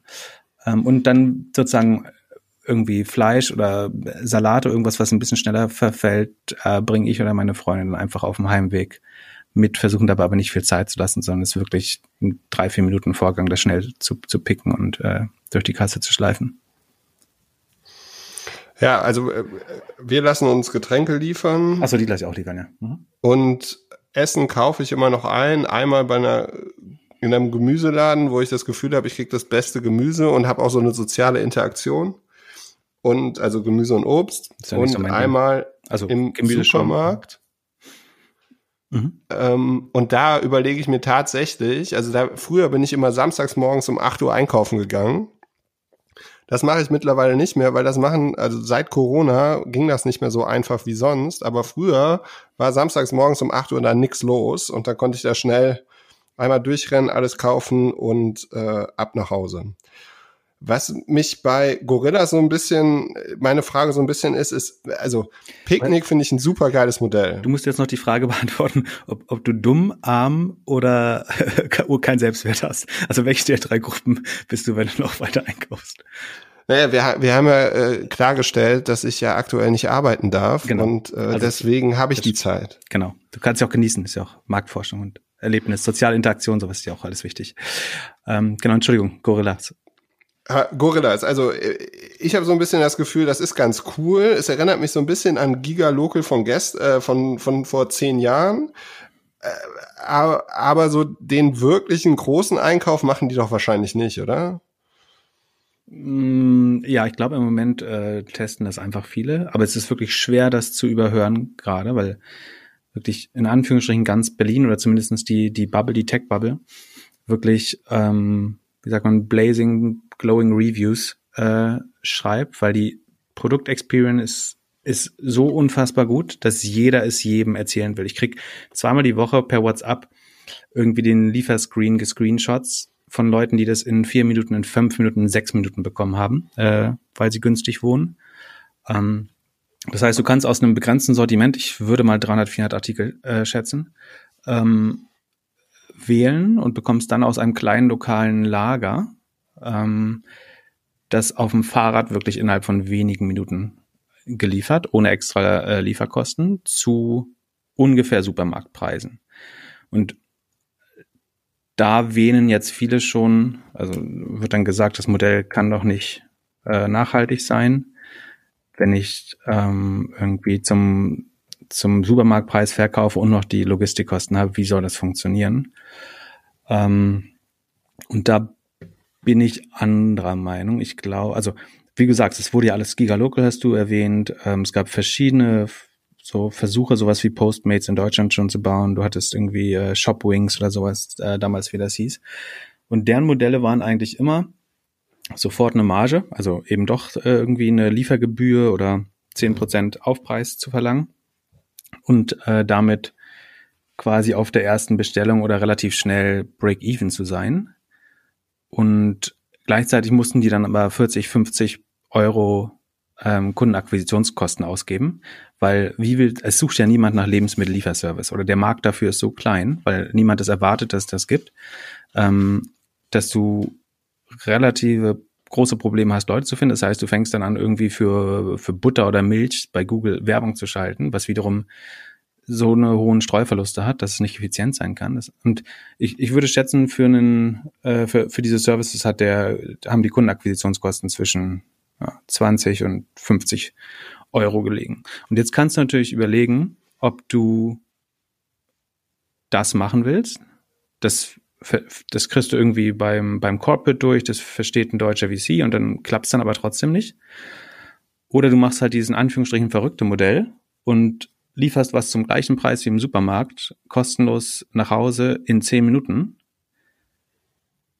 Und da brennen dann bei den meisten Investoren in Deutschland die Birnen oben durch und im, äh, in den Augen steht Buffer Overflow, weil das ja nicht funktionieren kann. Aber andererseits durch dieses virale Wachstum, dass Leute sich das gegenseitig erzählen, hast du halt, ich habe noch keine Werbung gesehen für Gorillas. Also das heißt halt null Marketingkosten, es spricht sich von alleine weiter. Die Leute geben damit an, wie geil das funktioniert. Ähm, und ich kann mir vorstellen, dass die gerade äh, jede Woche deutlich zweistellig äh, wachsen, Week on Week. Und die Frage ist, ich, mein, ich will nicht sagen, dass eines der Konzepte besser oder schlechter ist, aber es sind auf jeden Fall zwei valide Geschäfte. Und warum soll es nicht schlauer sein, ähm, ein bessere, sozusagen die Subvention nicht an Google zu zahlen, sondern äh, an, an den eigenen Service und sagen, ja, die, Be die Bestellungen sind gerade klein, ähm, du hast zu wenig Marge dran, wenn du äh, irgendwie beim Wholesale einkaufst und dann äh, zu Retailpreisen verkaufst, äh, ist es nicht ganz einfach. Aber langfristig, also A, ich bin mir 100% sicher, dass sich die Kohorten großartig entwickelt. Also jeder, der das mit, mit einer, ich habe das irgendwie das erste Mal mit einem Freund zusammen mit dem Schokoriegel probiert. Das heißt, Warenkorb drei Euro. Jetzt, wo ich weiß, dass es funktioniert und wie einfach Payment war, dass die, dass die, ähm, die Proposition aufgegangen ist, dass das funktioniert, hätte ich, würde ich beim nächsten Mal wahrscheinlich irgendwie ein Gin Tonic Set, irgendwie zwei Flaschen Tonic, eine Flasche Gin bestellen, dann bin ich halt schon bei 30 Euro. Und später irgendwie, wenn ich es mal nicht schaffe, einzukaufen, wenn Freunde kommen, stelle stell ich auch für 100 Euro. Also die, die Warenkörbe werden hochgehen über die Zeit. Das, die erste Bestellung wird immer unheimlich klein sein. Und es macht aber total viel Sinn, da dann nicht eine Liefergebühr raufzuhauen, weil sozusagen das deine, deine Kundenakquisition ist, das erste Mal jemandem beweisen zu dürfen, wie gut es funktioniert. Und die Warenkörbe gehen von alleine hoch. Da habe ich überhaupt keine Frage. Dann die dein, dein Liefernetz wird enger. Irgendwann kannst du vielleicht zwei Orders äh, mit einem Fahrer machen. Es wird schwer bei dem Modell, wenn du innerhalb von zehn Minuten halten willst, aber ähm, irgendwann kannst du im, im Wholesale, also beim Einkauf, äh, sicherlich bessere Konditionen durchbekommen. Du wirst ähm, sehr wahrscheinlich WKZs bekommen, also für Placements entweder innerhalb der App, also dass irgendwie der Müsli-Riegel von äh, XYZ jetzt ganz oben steht oder dass er sogar umsonst mitgebracht wird ähm, oder dass eine neue, keine Ahnung, Tonic-Sorte von Thomas Henry mitgebracht wird oder so. Ähm, das heißt, du kriegst wahrscheinlich äh, werbefinanzierte Returns äh, dadurch. Und ich glaube, 100, also ich würde eher auf dieses Konzept wetten als auf das nächste, die versuchen das mit irgendwie 5 Euro Liefergebühren ähm, und 50 Euro Kundenakquisitionskosten äh, zu schaffen. Da glaube ich an Gorillas viel mehr. Und ähm, ist auch ein gutes Zeichen, dass äh, Christoph Mehr, der sozusagen sehr prominenter Berliner äh, Angel-Investor, der eben genauso im positivsten Sinne verrückt ist, um in so ein Konzept äh, oder visionär eben, um in so ein Konzept zu investieren, dass die meisten VCs wahrscheinlich äh, nicht investiert hätten. Äh, ich glaube total dran, ehrlich gesagt. Ja, ich finde es auch bemerkenswert. Also ich glaube, das Vorbild heißt irgendwie Go Puff oder sowas. Mhm, ähm, mhm. das habe ich äh, irgendwo gelesen. Ich kann mir vorstellen, dass das jetzt so nach den Scootern letzten Jahr äh, jetzt die große Nummer wird, wo irgendwie auf einmal in den nächsten Wochen fünf oder zehn Anbieter sind, die alle irgendwie in Berlin verschiedene Stadtteile machen und dann wird wahrscheinlich zusammengeworfen oder? Ja, genau, das ist das, äh, die Krux daran. Äh, ich habe tatsächlich, ich glaube, vor drei oder vier Jahren mit einem äh, Freund oder seit vier Jahren immer mal wieder überlegt, ob wir genau sowas machen. Ähm, also so ein, so ein Lieferdienst, der eigentlich sozusagen mit dem Späti Konkurrenz macht. Das heißt, du sitzt im Park und statt aufzustehen, zum Späti zu gehen, lässt du dir es einfach liefern, weil es genauso viel kostet wie im Späti. Äh, und das ist relativ einfach zu halten, das Versprechen. Und du, äh, wir hätten es nicht aus festen Lagern, sondern aus Trucks gemacht. Also du kaufst quasi dein begrenztes Sortiment morgens bei der Metro ein und liefertest das aus dem äh, Kühltruck. Ähm, und damit kannst du sehr gut, äh, also kannst du sehr, sehr nah am, am Demand sein. Ähm, das Problem, also der Grund, einer der Gründe, warum wir es nicht gemacht haben, ist, dass, wie, wie du vollkommen richtig sagst, dass es halt so ein sehr Execution Operational Play ist. Du brauchst sofort in jeder Top 20, Top 30 Stadt in Deutschland City Manager. Ähm, du musst sofort in jedem europäischen, also wenn du sozusagen Proof of Concept hast, musst du sofort in jedem europäischen Land, das, äh, wo das noch nicht äh, da ist, selber gründen, sonst gründet es jemand anders und du hast die Copycats. Also es ist eigentlich so ein prädestiniertes Rocket-Projekt. Rocket hätte sowas früher unheimlich gut gekonnt, glaube ich. Ähm, aber die haben leider sozusagen mit Shopwings auch den anderen Approach ähm, gewählt. Also ja, dass du Liefergebühr hast. Und ich meine, den würde ich halt auch als gescheitert, also wenn ich das mit Bringmeister von der Experience vergleiche, ich sage, also Edeka ähm, hat ja diesen Bringmeister-Service, den sie von Tengelmann geerbt haben, ähm, glaube ich. Und da ist es halt so, du machst ein Sign-up, ist unheimlich clunky. Du klickst dir eine halbe Stunde Sachen zusammen, die unheimlich schwer sind, wirklich zusammenzusammeln durch die Shop-Logik. Ähm, dann gehst du zum Checkout, dann wird dir gesagt, von dem, was du gerade bestellt hast, äh, sind fünf, sechs, sieben Artikel nicht da. Ob du statt Blumenkohl heute Porree essen willst und ob, ob du statt äh, einem guten Riesling einen halbtrockenen äh, Weißburgunder trinken möchtest. Ähm, dann denkst du, okay, dann machst du diese Konzession auch noch, bestellst es dann. Dann kriegst du fünf SMS, dass der Typ doch ein bisschen später kommt, noch mal ein bisschen später, noch mal ein bisschen später. Dann kommt er hoch, sagt dir ja, obwohl du eben schon ab, abgefragt wurdest, was sozusagen nicht verfügbar ist, sind jetzt noch drei Sachen immer noch nicht verfügbar. Ähm, und das ist halt so viel schlechter und die Repeat Rate wird da so viel schlechter sein äh, im Vergleich zu einem äh, Gorillas, dass ich wirklich an das Gorillas-Konzept äh, deutlich eher glaube. Ja, ich hätte ja gerne einen Anbieter, der einmal in der Woche zu mir kommt auf die Minute genau und mir alles bringt, auch meine Online-Bestellung. Ich will einfach keine Interaktion mit irgendjemand haben, außer dieser einen Person, die zu einem fixen Punkt kommt und mir auch meine Amazon-Bestellung und sonst was bringt. Ja, das heißt Haushaltshilfe. Gibt's. Kostet nur Geld. ja. Meine du nicht. ja, Du, äh, ja, das, das gibt's für die Leute, die im Geld schwimmen wie du, aber für den normalen kleinen Mann wie mich gibt's sowas nicht. Nee, nee, aber ich, also mit, mit höheren Skalen, also je mehr Leute es nutzen, wird entweder Amazon oder Picnic oder Gorillas ja sehr, sehr nah daran kommen. Also die, Liefer die Lieferfenster werden kleiner werden, das Sortiment wird größer werden. Vielleicht kriegst du sogar Pakete oder Pharmacy oder sowas mit rein konsolidiert in die Lieferungen, damit die letzte Meile effizienter wird. Ähm, kann ich mir, das fände ich nochmal spannend, äh, sozusagen dein Vorschlag beinhaltet ja eine Idee, weiß nicht, ob du das meintest, aber ähm, dass sozusagen alle Logistik, die dich innerhalb von einem Tag oder innerhalb von drei Tagen erreicht, dass die konsolidiert wird. Also wenn ich sagen wir, ich bestelle was bei der Pharmacy und ich bestelle, ähm, ich krieg ein DHL-Paket und ich habe Lebensmittel bestellt und äh, ein Paket Wein von einem Weingut. Und wenn ich nicht sozusagen vier Interaktionen hätte, sondern eine Art Concierge ähm, bündelt das für mich ähm, irgendwo einmal im Block Und zwar nicht in so einem Locker, sondern wirklich nah dran, idealerweise im gleichen Haus.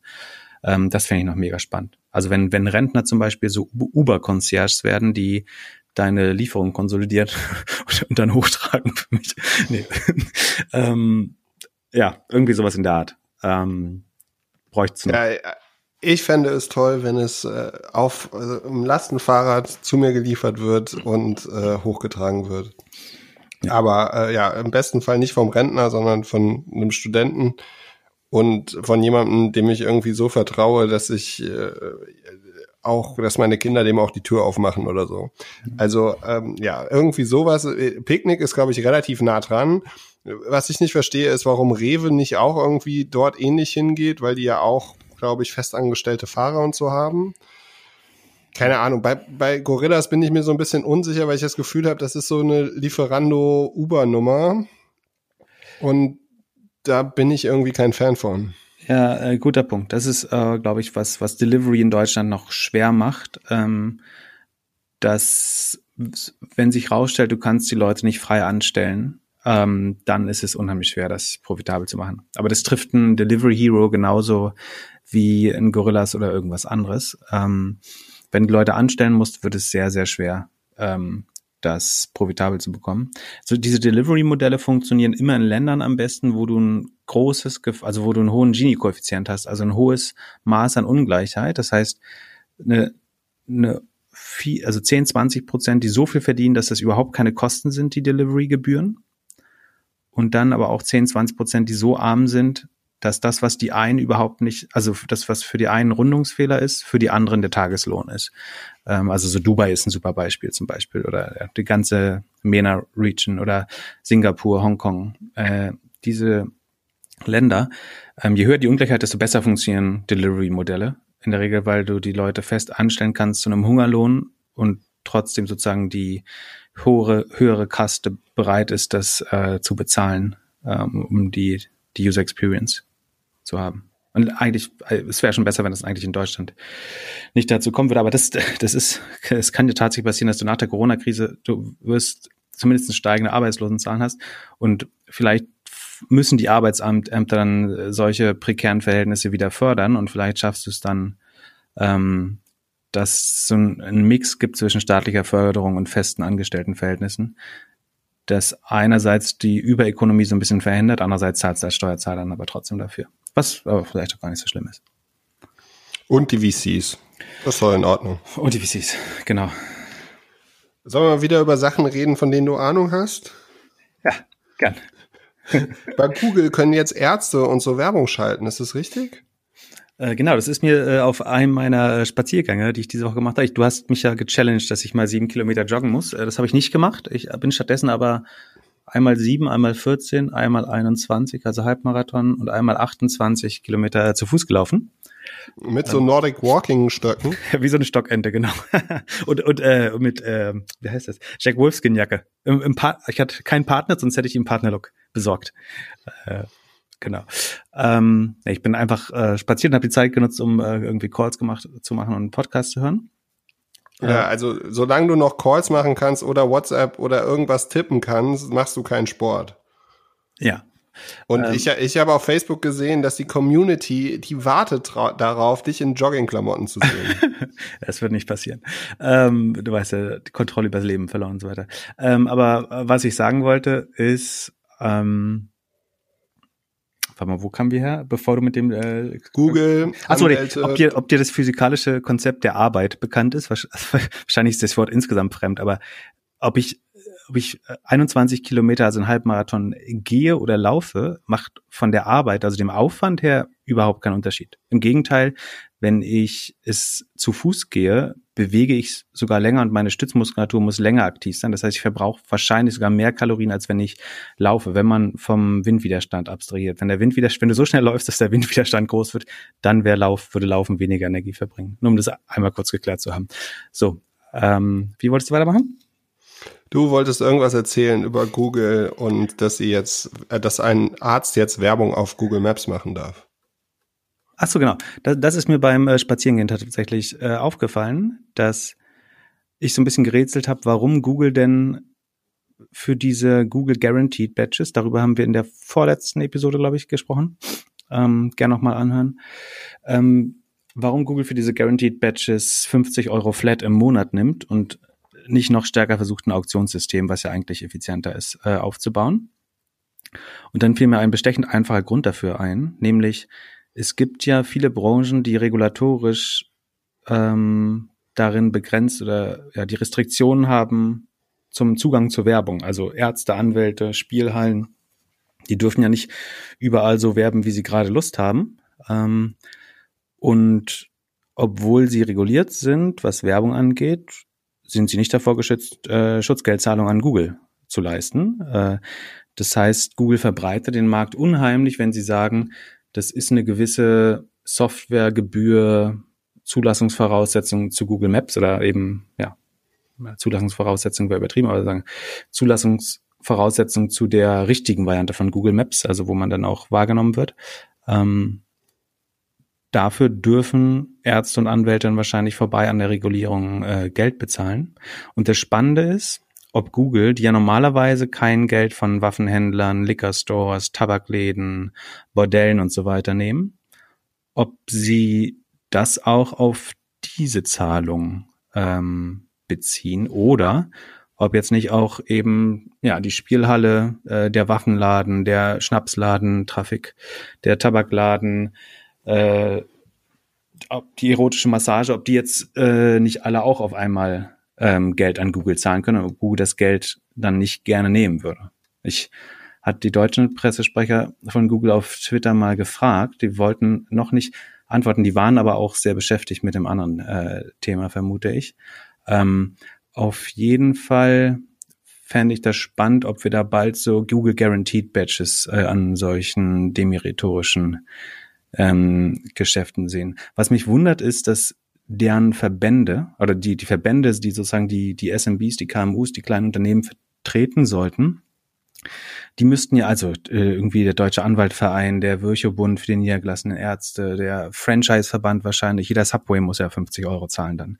Der DEHOGA für die Hotels und Gaststätten, der Apothekerverband, das Kfz-Gewerbe, Dachverband Bau, was weiß ich die müssten ja eigentlich alle in Brüssel bei Margarete Vestager äh, antichambrieren und schon dafür kämpfen, dass das äh, nicht kommt. Äh, weil, wie gesagt, das, aus Staatssicht das Schlimmste, dass da unheimlich viel steuerbares Einkommen in nicht steuerbares Einkommen außerhalb der EU verwandelt wird. Äh, das heißt, da gehen locker äh, ein, zwei Milliarden jedes Jahr an, ähm, an Einnahmen äh, weg aus der EU ich halte es äh, für, für sehr kompliziert und hoffe, dass die, die Verbände sich da, dagegen auflehnen. Dass, ähm, und ich meine, ist ja auch sehr äh, bigott, wie Google einerseits gerade so tut, als wenn sie den kleinen Businesses helfen mit AdWords-Gutscheinchen und Free Shopping und was weiß ich.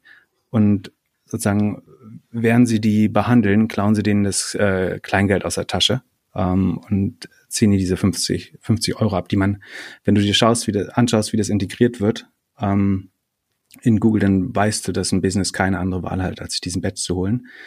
Jeder, der das hat, bekommt extra Space in den horizontalen Suchen, der bekommt äh, bessere Sichtbarkeit in Google Maps. Ähm, ist vollkommen illusionär zu glauben, man könnte ohne diesen äh, Badge genauso existieren in Google Maps, wie als wenn man äh, ihn hätte. Lass uns bei Klagen gegen Google bleiben. Hast du irgendwas damit zu tun, dass die Reisestartups aus Deutschland jetzt Google anklagen? Habe ich äh, nichts mit zu tun. Ich werde da bestenfalls als Experte befragt. Ansonsten weil man muss ja dazu sagen, zwei davon hast du irgendwie äh, Beratungsauftrag oder irgendwas hast du mal für die gemacht, oder? Äh, drei, also drei glaube ich sogar. Ähm, aber das ist alles schon äh, länger her, ja. Mhm. Also, was passiert ist irgendwie, Get Your Guide, Home to Go, Trivago und so und ein paar andere klagen jetzt gegen Google, dass sie den Content nehmen würden und irgendwie den Checkout übernehmen und jetzt wären die, die Startups wären nur noch sozusagen Content-Produzenten und würden überhaupt nichts mehr vom Endkunden haben. Ist das richtig so? Genau, Omi und Flix Mobility hast du noch vergessen. Ähm, genau, ich würde es beschreiben als ähm, die Frösche sind gar. Kennst du dieses Bild von dem äh, Frosch im Wasserbad? also die Temperatur wird immer heißer, oder? Ja, genau, aber so langsam, dass der Frosch es nicht merkt. Und ähm, ich habe ja vor, ich glaube, zehn Jahren mal diesen Artikel geschrieben auf Pipnet, den wir auch verlinken können. Ähm, und wurde damals äh, teilweise gelobt, auch viel gesteinigt dafür. Da hieß es immer sozusagen, wir sind nur schle schlechte, also damals noch ähm, nicht mehr bei Idealo tätig, aber sozusagen sehr nah dran an der Branche, die das zuerst betroffen hat, zusammen mit Local, also Google Shopping. Und da wurde uns immer gesagt, wir sind schlechte Verlierer, äh, Google hat die doch groß gemacht äh, und dann die dummen Verlage und die gierigen Preisvergleiche, was wollen die alle? Ähm, und also irgendwie Mario Sixtus, Sascha Lobo, die ganzen Digital Natives und Internet-Intellektuellen haben sich tendenziell, nicht alle, aber tendenziell auf die Seite von Google äh, geschlagen und das eher verteidigt. Und damals waren meine Thesen eigentlich immer, also Nummer eins, das wird irgendwann jede Industrie treffen. Und es ist schon sozusagen wenig hellsichtig, das damals nicht zu, zu erkennen. Also es war ja relativ offensichtlich. Ähm, aber damals hat, haben die meisten noch gedacht, das betrifft eben nur die Preisvergleiche, weil die jetzt irgendwie besonders lästig wären. Ähm, und die ähm, Verlage, weil die so ein Anspruchsdenken haben oder so. Ähm, dann das Zweite war, dass man sich immer auf das Zitatrecht äh, berufen hat. Also die Verteidiger haben gesagt, Google schenkt euch Traffic dafür, dass sie ein, ein kleines Zitat aus der ähm, aus der Webseite sozusagen abbilden. Da, da geht es jetzt eher sozusagen um den journalistischen Teil des Leistungsschutzrechts, das ich gar nicht in seiner Form verteidigen will. Das ist auch lösungsdefizitär, gar keine Frage. Ähm, aber sozusagen ich wertschätze jeden, der das damals versucht hat, mit anzugreifen oder mit zu verteidigen ähm, und sozusagen die Weitsichtigkeit gehabt hat, das damals zu sehen, weil es war damals sichtbar. Und wenn man sich Zitate heute mal anschaut, also damals hieß das, da ist ein der, der Titel der Webseite und zwei Zeilen der sogenannten Descript Meta-Description. Ähm, das unterliegt dem Zitatrecht, da gibt es keine Schöpfungshöhe, warum soll Google das nicht anzeigen dürfen, wenn du doch Traffic dafür bekommst? Und wenn man sich mal anschaut, wie diese Zitate heute aussehen, ja, die nehmen die ganze Seite an, klauen irgendwie ein Drittel des relevanten Contents der Website oder teilweise 100 Prozent des Contents, den der Suchende gesucht hat. Ähm, das heißt, dass Google das immer weiter zu seinen Gunsten auslegen wird, aber in sehr, sehr, sehr kleinen Schritten und deswegen das Bild von dem Frosch im Wasserbad äh, war, glaube ich, auch relativ klar. Und das dritte Argument war, dieser implizite Vertrag, man würde ja Klicks und Traffic dafür erhalten, wenn man sozusagen sich von Google vergewaltigen lässt, äh, contentmäßig. Auch das stimmt ja graduell immer weniger. Also es gibt immer weniger Organic Traffic. Google behält immer mehr Klicks auf seiner Seite. Und äh, auch das Argument stimmt jeden Tag äh, ein Stück weniger. Und jetzt verteilt sich langsam das Wissen gleichmäßiger und Branche für Branche für Branche versteht eigentlich, dass das ein Problem ist, was alle betrifft. Hätte man vor zehn Jahren sehen können, muss man nicht. Jetzt wird's, und ich, ich glaube, Journalisten haben da, äh, manche, viele Journalisten haben da äh, einen relativ schlechten Job gemacht in der Zeit, weil sie sich nicht damit beschäftigt haben. Ich glaube, Politiker haben einen schlechten Job gemacht, was ich verstehen kann, weil eben diese digitalen Natives einen Beißreflex entwick äh, entwickeln, sobald irgendein Politiker sich mit dem Thema beschäftigt, kann der nur falsch liegen und inkompetent sein. Äh, das heißt, ich würde als Politiker mich auch nicht mit Digitalwirtschaft äh, beschäftigen, ähm, um ehrlich zu sein. Ähm, und genau. Ähm, was wollte ich jetzt eigentlich sagen? Achso, haben die, die, die haben einen schlechten Job gemacht, äh, quasi. Und natürlich sozusagen alle Behörden, die sich damit hätten beschäftigen müssen, vom Verbraucherschutz äh, bis auf der EU-Ebene wurde es glücklicher, glücklicherweise relativ gut ähm, gelöst. So, jetzt hat sich das Wissen verteilt. Ähm, wir haben äh, Prozesse im Bereich AdSense, Shopping, Local, Android gesehen. Nicht nur in der EU, auch in Russland, Indien, Brasilien. Äh, das ist auch kein EU-Problem, das ist keine kein Wirtschaftskrieg. In der EU klagen tatsächlich US-Konzerne, also auch TripAdvisor und Yelp und was weiß ich, klagen ja in der EU einfach, weil ihre eigene Wettbewerbsbehörde so underfunded ist, dass sie nur gegen zwei, drei Unternehmen im Jahr vorgehen kann äh, und sich sozusagen diese Verfahren nicht leisten kann. Ähm, das, ist vielleicht noch wichtig zu verstehen. Ähm, und jetzt betrifft es halt auch den Travel-Markt und da ist zu einem Erwachen gekommen. Ähm, Google versucht natürlich da, wir reden ja immer über das Thema Verticalization of Search, also dass Google in den Verticals so ein bisschen ähm, die Fälle davon schwimmen sieht. Das sieht man am Amazon-Beispiel sehr gut, vielleicht an Booking. ähm, vielleicht an Flugsuchen und immer da, wo sie Suchtraffic verloren haben an vertikale Spezialisten, ähm, versuchen sie dann ihr eigenes Produkt sozusagen nochmal prominenter zu äh, platzieren und zu verbessern, eventuell, um dem ein bisschen entgegenzuwirken. Bisher in allen Bereichen relativ unerfolgreich, ähm, im Sinne von ein gutes Produkt zu bauen. Erfolgreich im Sinne, Traffic dann umzuleiten, durchaus. Und ähm, das monieren jetzt ähm, diese ja, deutschen äh, Travel-Startups und Grown-Ups äh, größtenteils und haben dann, äh, ich, ich, ich weiß nicht, ob Klage das richtige Wort ist. Normalerweise ist es eine Wettbewerbsbeschwerde, äh, die man macht. Ich schätze bei der EU. Ähm, und dadurch, dass sozusagen es so ein bisschen Präzedenz gibt ja mit dem Shopping-Urteil, das ja vom, von der Logik sehr, sehr ähnlich ist ähm, und auch der dem Berufungsgericht standgehalten hat und wo, glaube ich, die Wahrscheinlichkeit, dass die nächste Strafe eher höher als niedriger ist, auch wahrscheinlich ist, ähm, sind die Chancen vielleicht gar nicht so schlecht. Vielleicht noch ganz kurz aus Google-Sicht gibt es aber auch gar keinen anderen Weg. Ne? Also A müssen sie ähm, Sie müssen sich weiter verteidigen gegen, gegen diese Verticals und das soll nicht dazu dienen, Googles Verhalten zu verteidigen, weil verteidigen hieße eigentlich bessere Produkte bauen und genau das machen sie ja nicht. Also sie machen nicht die sogenannte Competition on the Merits, also dass sie bessere Features, bessere Produkte bauen, sondern Googles sozusagen wettbewerbstechnischer Approach ist immer sich selber äh, das Spotlight zu geben und als die Macht in der horizontalen Suche zu nutzen, um ihre eigenen Produkte dann einfach oben drüber zu stellen und über die Zeit kommt dann auch das Inventory da rein, wird das Produkt ein bisschen besser ähm, und entsteht dieses Gefangenendilemma, dass wenn ein, wenn dein Mitbewerber da drin ist, dann musst du auch mit rein in das Produkt, ob du willst oder nicht. Und du musst dafür zahlen, früher oder später. so ein bisschen wie Teile und Herrscher. Also Google nutzt die ähm, Konkurrenz zwischen den einzelnen Playern aus, um insgesamt sozusagen relativ zu gewinnen gegen, gegen diese Player. Ich habe mir daraufhin nochmal Trivago und Home2Go angeschaut und habe mich gewundert, dass die immer noch keinen eigenen Checkout haben. Also haben die überhaupt eine Daseinsberechtigung, wenn die einfach nur weiterklicken? Das ist eine sehr gute Frage. Ähm, ich glaube, es gibt zwei Formen von Marktplätzen. Ähm, ich glaube, dass beide, vers wenn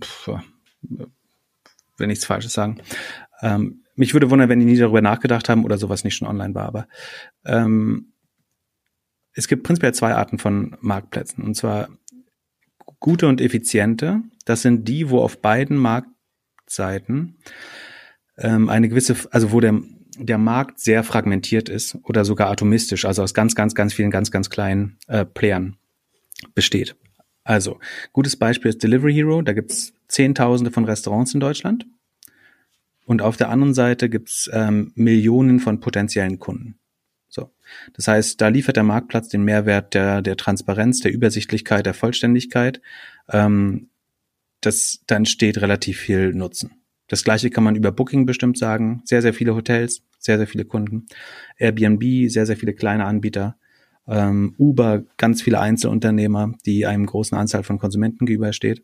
Da funktioniert das in der Regel. Uber ist komplett atomistisch, wenn du so willst. Ne? Wenn du jetzt davon äh, abstrahierst, dass teilweise sozusagen Uber-Unternehmer mehrere Fahrer anstellen, dann wäre das das perfekte Beispiel von atomistischer Konkurrenz auf beiden Marktseiten.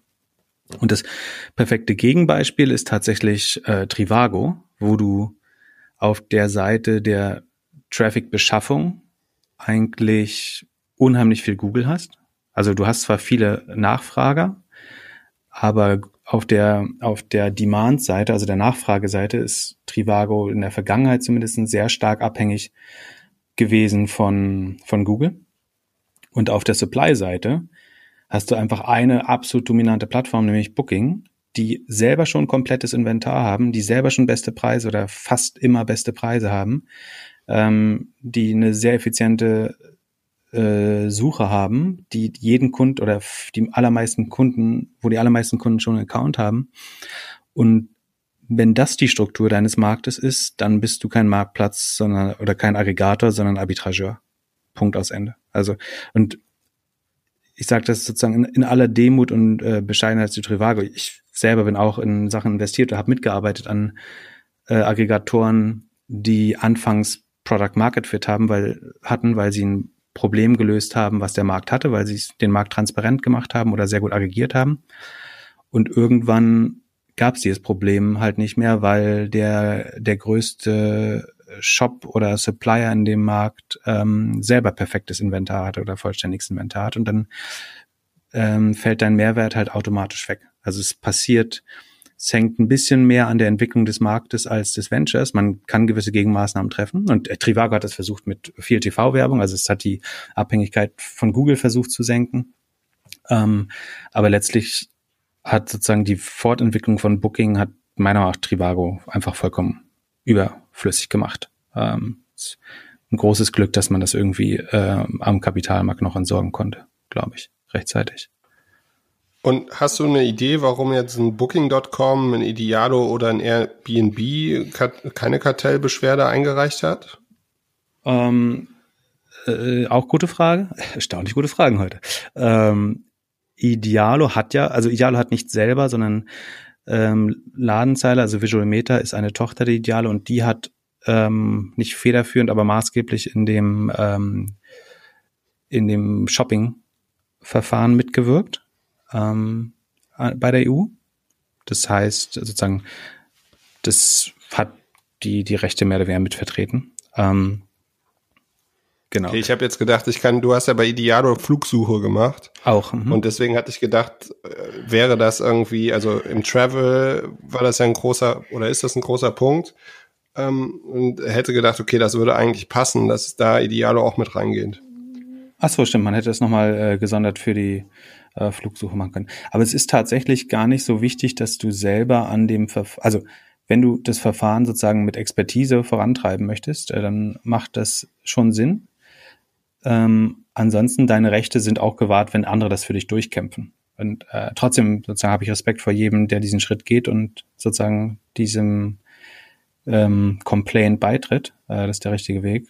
Ähm, ja, kann, ich kenne die äh, strategischen Erwägungen von, von Idealo an der, der Stelle auch nicht. Ähm, Booking, bei Bo Booking ist natürlich immer in so einer Frenemy-Beziehung äh, mit Google, weil sie es so ein bisschen schaffen, da ein Euro mit 80 Cent einzukaufen. Das ihr größter Kanal ist. Ähm, gleichzeitig finden die, glaube ich, nicht alles gut, äh, was Google macht.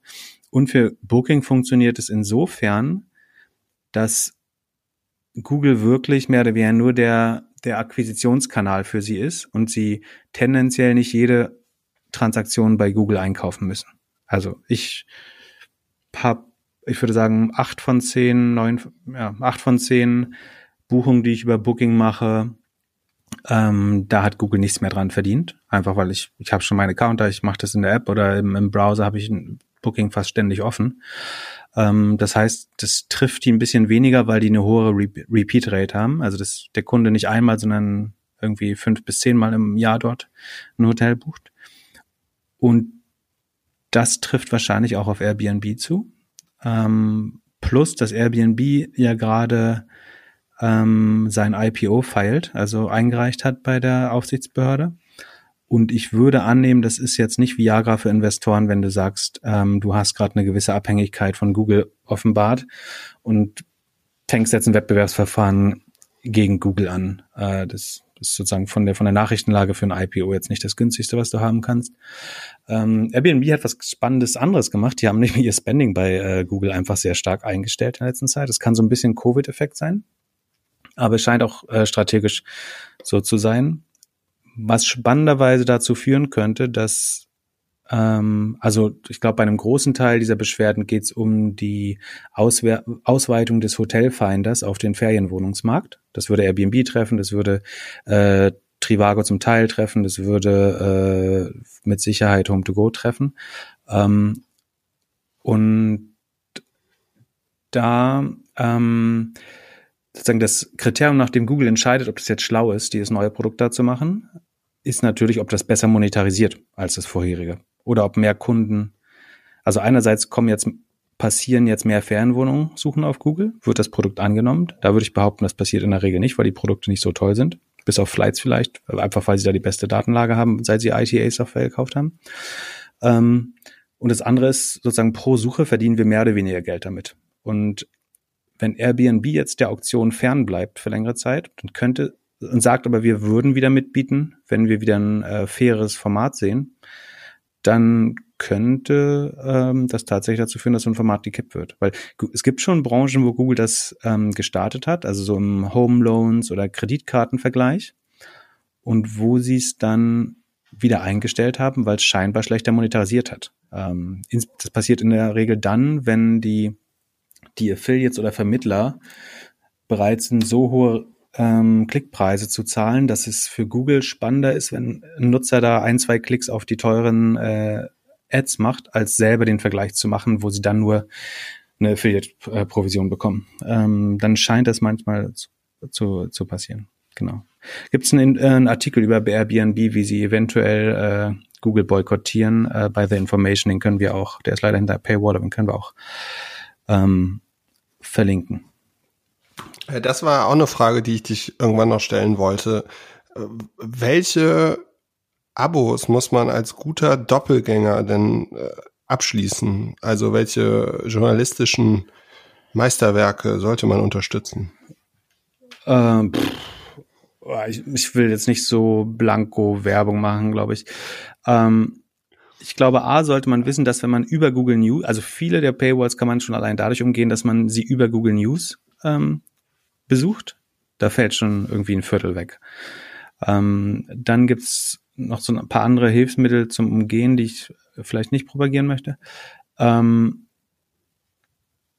ich ich, ich finde es wirklich schwer, da jetzt einzelne Objekte zu, ähm, zu propagieren. Ich würde einfach sozusagen immer mit Twitter anfangen und merken, wenn ich regelmäßig in eine Paywall reinlaufe, dass das vielleicht die ist, die ich dann ähm, mir mal leisten sollte. Ich finde das Konzept tatsächlich aber auch noch sehr schlecht. Ich fände es cooler, wenn du so eine Art Spotify für, es wurde ja schon, glaube ich, mehrmals versucht zu bauen, aber so ein Spotify für Paywalls, das wäre eigentlich super, dass ich irgendwie einmal im Monat 10, 20, 30 Euro zahle und dafür wird es dann sozusagen fractional aufgeteilt auf die Paywalls, die ich damit ähm, äh, benutzt habe. Weißt du, was ich heute überlegt habe, ob man einen Adblocker für Podcasts bauen sollte?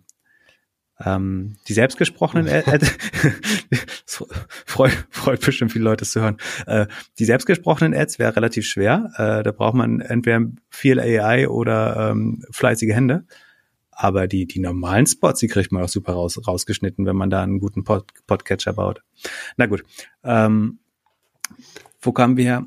Also die, der strategische Ausblick. Google kann nichts machen, weil wenn sie ihren Marktmachtmissbrauch aufgeben, also der unterstellten Marktmachtmissbrauch, bei Shopping ist der festgestellt, bei den anderen wird sich das jetzt ähnlich rausstellen vielleicht, ähm, dann würde Google tatsächlich, glaube ich, nicht mehr profitabel sein. Also wenn, wenn du anschaust, wie viel Prozent des Umsatzes allein durch von den Shopping-Ads kommt und sie müssten das einstellen oder fairer gestalten, dann äh, dann ist ordentlich Marge weg bei Google, wenn das gleiche in, in den anderen Bereichen passieren würde. Also Google muss diese ganzen Strafen in Kauf nehmen, Google muss diese Verfahren äh, mit aller Macht durchkämpfen äh, und verteidigen, weil das Google-Geschäftsmodell ohne den unterstellten Marktmachtmissbrauch einfach noch schlechter aussehen würde, als es sowieso schon mit dem langsamen zukünftigen Wachstum äh, aussieht. Das heißt, Google hat da keine großen strategischen äh, Alternativen, außer vielleicht mal anfangen, gute Produkte zu bauen, statt schlechte Produkte oben drüber zu stellen. Das wäre ein Anfang.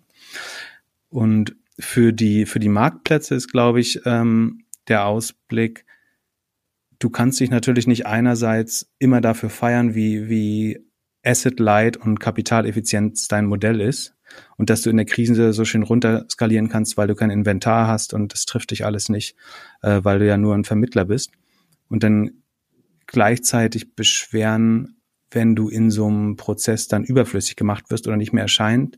Das ist auch schon so ein bisschen Hybris äh, dahinter, finde ich. Das heißt, ähm, die eine ne gute Absicherung wäre eigentlich, wenn die Marktplätze eben ähm, selber vertikal integrieren würden. Und als ich bei Wimdu war, dachte ich immer, warum, warum kaufen wir keine Kontingente an Ferienwohnungen? Also wenn wir die besten Daten, was die Nachfrage hat, äh, die Nachfrage angeht, äh, haben, wenn wir sozusagen die Kunden am besten verstehen und irgendwie auch Yield Management besser verstehen und sehen, wie viel Fernwohnungen zu günstig weggehen, warum kaufen wir nicht einfach die Kontingente und integrieren äh, die genauso. Get Your Guide macht das jetzt mit so Originals, also die haben, bieten teilweise eigene Tours, Touren an, das hätte man früher starten können. Trivago hätte sowas wie Oyo bauen können, also dass sie Hotelrooms branden, einen gewiss, gewissen Qualitätsanspruch im Budget-Segment durchsetzen Ähm, das kannst du, glaube ich, auf, auf jeden äh, dieser Marktplätze äh, so ein bisschen und auch ein Uber. Ich meine, ganz ehrlich, ich brauche keinen Sklavenmarktplatz für für Taxis, wenn es einen vernünftigen Taxiservice geben würde. Äh, also ich glaube, die Marktplätze, die wir jetzt sehen, sind so ein bisschen so eine erste, vielleicht auch noch flawed Generation von Marktplätzen. Ich könnte mir vorstellen, dass in, in 10, 20 Jahren wir wieder besser organisierte Unternehmen sehen, äh, die komplett vertikal, vertikal integriert sind und damit auch nicht mehr so angreifbar. Ähm, und rein, also von der Organisationsökonomie her sind Organisationen eigentlich auf Marktplätze gefolgt. Also früher im Mittelalter hat sich äh, Demand und Supply komplett auf dem Marktplatz getroffen und irgendwann hat man später im 18., 19. Jahrhundert dann, äh, schon 19., 20. Jahrhundert festgestellt, dass gewisse Dienstleistungen eigentlich effizienter, besser und kontrollierter in Organisationen erbracht werden können. Das heißt, vielleicht, wenn Organisationen die Möglichkeiten des, äh, der Kommunikation besser nutzen würden, könnte es auch nochmal so ein Revival der Organisation geben und des, des Marktplätze äh, so ein bisschen, weil die Wertschöpfungstiefe ist ja wirklich minimal. Also wenn ich jetzt dieses Hotel hier gebucht ähm, hab, hätte ich das jetzt über Booking gebucht und sagen wir, ich zahle 200 Euro für ein Hotelzimmer, dann kriege ich tatsächlich ja ein Hotelzimmer für 160 Euro. Dafür, dass ich es buchen konnte. Ein Hotel, ein Hotel, was ich vielleicht schon kannte, nicht immer, aber manchmal schon kenne. Ähm, warum soll ich 200 Euro zahlen, um ein Hotelzimmer für 160 Euro zu bekommen, dafür, dass es buchbar wird? Also sozusagen die, die Wertschöpfungstiefe ist minimal ähm, und die, die verlorene Konsumentenrente oder Rente auch des Hotelbetreibers maximal. Tatsächlich verdient sozusagen den 200 Euro, ähm, kriegt, ähm, lass mich kurz rechnen, äh, 30 Euro wahrscheinlich Google von Booking wieder. Und dann verdienen Booking vielleicht 7 Euro und der Hotelbetreiber 3 und selbst der Payment-Anbieter bekommt mehr als der Hotelbetreiber oder so. Also das kann langfristig ja nicht die effizienteste Variante eines Marktplatzes sein, wenn, wenn die Margenverteilung so aussieht. Da gibt es vielleicht nochmal was Neues. Okay, das besprechen wir vielleicht andermal nochmal. Lass mal weitermachen. Also, äh, anderes Power Game. Epic Games äh, hat äh, letzte Woche sich ein bisschen mit Apple gebettelt. Die haben, also die, die betreiben Fortnite, das Spiel, was du die ganze Zeit zockst, wenn du irgendwie durch Berlin läufst. Und ähm, haben einfach am Donnerstag announced, dass äh, alles jetzt 20% günstiger ist, äh, wenn man über ihre Kreditkarte oder also über Kreditkarte oder PayPal zahlt. Äh, haben das auch in ihren Apps angeboten und daraufhin sind sie am gleichen Tag bei Apple aus dem App Store geflogen.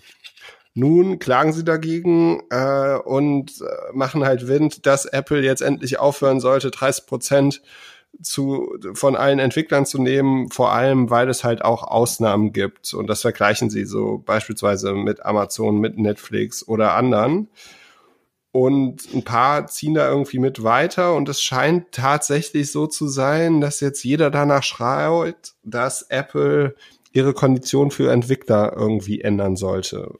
Was ich ganz interessant fand, war, gab es schon, ist schon ein bisschen älter, also zwei Monate älter, gab es schon einen, einen Blogpost äh, von einem General Partner von äh, Google Ventures, der hatte das äh, die App Store Commandments genannt, warum Apple ihren App Store überdenken sollte. Ähm, und es wäre halt nicht mehr 2010, sondern 2020. Und äh, sie sollten das Ganze ein bisschen, bisschen anders denken und anders aufbauen. Ich habe mich gefragt, warum Google da keinen Ärger bekommen hat. Warum schießen da alle auf Apple gerade? Die Google hat doch die gleichen Konditionen. Ähm, Epic ist tatsächlich auch bei Google rausgegangen. Äh, das hat nur deutlich weniger News gefunden, äh, weil Google gerade wegen anderen Sachen News sind und Apple gerade sozusagen das ähm, ja auf der Zielscheibe ist für für die App Store Regulierung. Ähm, ja, wie findest du denn das? Ja, also ich habe mich so, Apple ist ja schon so die, die Entwickler geliebte Brand. Und ich habe mich tatsächlich gefragt, warum sie nicht einfach jetzt einen Move machen und sagen, jetzt ist nur noch alles fünf Prozent. Also da müssen die da auch immer noch richtig Fettkohle verdienen. Also wenn du dir, wenn es nur ums Payment geht und sie sagen, ja, es liegt auch daran, dass sie irgendwie die App da hoch da irgendwo hinlegen müssen oder so. Aber ein PayPal, selbst mit schlechten Konditionen, zahlt man irgendwie 2,5 Prozent oder so Gebühr. dann müssten, wenn sie jetzt das für zwischen 5 und 10 Prozent anbieten würden, dann würden alle Entwickler äh, Apple lieben, alles über Apple anbieten und dann hätten wahrscheinlich eher die Payment Provider wieder irgendwie ein Problem, weil sie mit dem Mobile äh, In-App Purchases und so, also oder generell mit Mobile Payment dann nicht mehr so viel Kohle verdienen. Und dann hatte ich mich gefragt, oder ob Apple das einfach aussitzt und vielleicht nächstes Jahr es irgendwie in Kombination mit Apple Pay irgendwie dann ändert. Dass sie halt sagen, sie wollen, dass halt alle Apps alles Apple Pay in voll integriert hat und darüber rechnen sie dann auch alles, was im App Store passiert, ab. Weil sie wollen ja eh schon das Apple Login haben und so weiter und da irgendwie tiefer mit reingehen. Und dann könnten sie irgendwie da so einen Switch machen, dass halt, ja, dass sie das irgendwie dann zusammen anbieten. Hm ähm, dass Apple da Konzession machen kann und äh, von 30 oder 15 auf 5 Prozent runtergeht, ähm, das ist klar, dann müsste Tim Cook seinen äh, Hut nehmen, wenn er das veranlassen würde, weil ähm, ich habe letztes Mal oder vorletztes Mal darüber geredet, dass diese Service Revenues für die Bewertung von Apple unheimlich wichtig sind. Also es ist keine schwere Vorhersage, dass Apple nächste Woche das erste Mal ähm, zwei Trillionen US-Dollar wert werden wird, wahrscheinlich, wenn es nicht äh, krasse Gegenwinde gibt vom Markt. Ähm, und diese Bewertung nimmt zu einem gewissen Teil schon an, dass Apple von einem Hardware zu einem Subscription-Unternehmen wird. Und von diesen Service Revenues, die so wichtig sind für die, für die hohe Bewertung, ähm, weil die diesen Subscription-Charakter haben in der Regel und äh, eine andere Kostenbasis dahinter, ähm, ist der App Store Teil der, der absolute Löwenanteil. Das heißt, Apple braucht dieses Geld, obwohl in Anführungsstrichen. Apple sitzt auf mehr Geld, als sie jemals ausgeben könnten, aber für, für die Bewertung und die Story äh, und äh, um von zwei auf drei Trilliarden äh, zu kommen äh, im übernächsten Jahr, ähm, brauchen sie diese App Store umsetzen und müssen die sogar auswe äh, ausweiten und dieses Ökosystem äh, weiter florieren lassen. Ähm, was ich überlegt habe, ist, war, also warum traut sich aus, also es gibt ja noch äh, jetzt nicht wieder verwechseln, Spotify. Letztes Mal habe ich viermal ähm, Shopify statt Spotify gesagt oder andersrum. Äh, es tut mir leid, aber es lässt sich einfach nicht verändern. Also ähm, Spotify ist ja auch immer sehr stark dagegen und ist jetzt auch wieder ähm, dabei, äh, sozusagen auf Epics Seite. Epic versucht seine Nutzer irgendwie mit aufzuwiegeln mit einem ganz lustigen Video und dem Hashtag äh, Free, Free Fortnite, glaube ich. Ähm, Wobei die natürlich den Hintergrund auch gar nicht äh, verstehen, aber die kann man ja trotzdem als sozusagen Fußsoldaten in den Krieg schicken gegen Apple. Ähm, und dann, wer war der dritte, der noch dabei war? Weiß ich gar nicht. Aber ich meine, es, viele, viele Entwickler mögen diese Gebühren nicht. Ne? Es ist halt schwer, 30 Prozent zu zahlen. Wäre ich Apple, würde ich zwei Dinge machen. Ähm, und also ich glaube eh, dass es schwer wird, das durchzubekommen, weil es ist ein Ökosystem, was Apple gebaut hat, wo es je nach Marktdefinition gibt es da Konkurrenz oder nicht. Wenn man sagt, das ist ein eigenständiger Markt, dann sind sie absoluter Monopolist und ihnen gehören die Schienen oder die Energienetze oder wie man das äh, symbolisieren möchte. Wenn man sagt, es geht um Web-Applikationen, dann gibt's eben auch äh, irgendwie noch ein PlayStation, es gibt ein Google, es gibt das WWW, es gibt äh, Samsung mit einem, die versuchen App Store aufzubauen. So einfach ist es nicht. Also das kann man zumindestens sich auf die Position stellen. Ähm, wie sie es aber absichern könnten, ist zwei Dinge machen, glaube ich. Das eine ist, dass sie die Interoperabilität äh, der Plattform garantieren. Also, dass sie sagen, wir schaffen die Login-Hürden ab, was aus ihrer Sicht nicht super wäre, aber sie so ein bisschen vor äh, Scrutiny schützen würde. Also wenn sie sagen, du kannst deine iTunes-Songs jetzt mit rübernehmen zu Spotify und du kannst deine Videos auch auf anderen Plattformen gucken und sozusagen die Investments, die du in die iOS-Plattform gepackt hast und in die iTunes-Plattform und in die Apple-Plattform, die sollen dich nicht mehr davon abhalten, woanders hinzugehen, sondern wir wollen einfach den Anreiz haben, die, beste, die besten Produkte bauen zu müssen, um dich zu halten. Das schaffen sie ja in der Regel. Ähm, aber ich weiß nicht, ob du das kennst, aber sozusagen einmal von Apple wegzugehen, wenn du schon 1000 Euro bei iTunes ausgegeben hast, fühlt sich nicht ganz leicht an. Aber wenn sie diesen extra Login abschaffen würden, wäre das, glaube ich, ein, ein gutes Zeichen und würde sie weniger angreifbar machen weil man dann, dann könnten sie behaupten, die Leute sind einfach bei uns zwar die besten Produkte bauen und wir brauchen diese 30 Prozent Marge, damit wir weiterhin die besten Produkte bauen können. Wenn nicht, ist der Anreiz weg, die besten Produkte zu bauen. Ähm, und das zweite, was ich ähm, machen würde, ist, dass in den Bereichen, wo sie einen direkten Konkurrenten haben, also im Bereich ähm, irgendwie Musikstreaming, äh, Fernsehstreaming und so weiter, dass sie da ein faireres System finden. Weil, ähm, wie gesagt, wenn man considered, wenn man berücksichtigt, wie viel ähm, Distribution und auch Tools und Sicherheit du bekommst, wenn du deine Software über Apple distribuierst. Wie gesagt, wenn du Physical Boxes, also dein, dein Spiel äh, in einer DVD-Hülle distribuierst über den Mediamarkt, da verlierst du ja auch Marge. Ne? Ist ja nicht so, als wenn du da keine äh, Kosten der Distribution hättest. Ähm, und 30 Prozent sind dann auch oft gar nicht so unfair. Und es gibt auch Entwickler, die es bestimmt gerne in Kauf nehmen. Und nicht gerne, aber die es nicht unfair finden und weiter auf Apple entwickeln. Ähm, wo es aber unfair ist, wenn du einen Competing Service hast, also der direkt mit dem Apple-Produkt äh, in Wettkampf steht und der dann an seinen größten Konkurrenten oder einen relevanten Konkurrenten 30 Prozent seines Umsatzes und eventuell 100 Prozent seiner Marge abgeben muss und es für Apple vollkommen egal ist, ob ein Nutzer jetzt über Apple oder äh, Spotify streamt, weil am Ende bekommen sie fast das gleiche Geld dafür. Ähm, wenn sie das irgendwie aufgelöst bekommen, ich glaube, dann müssen sie sich über den Rest äh, gar keine Sorgen mehr machen. Und was ich mir aus, aus Epic Perspektive, also Epic Games Perspektive noch überlegt habe, ist, Fortnite ist ja ein Spiel, was so ein bisschen am Ende oder Climax, also dem Höhepunkt des Lebenszykluses äh, ist.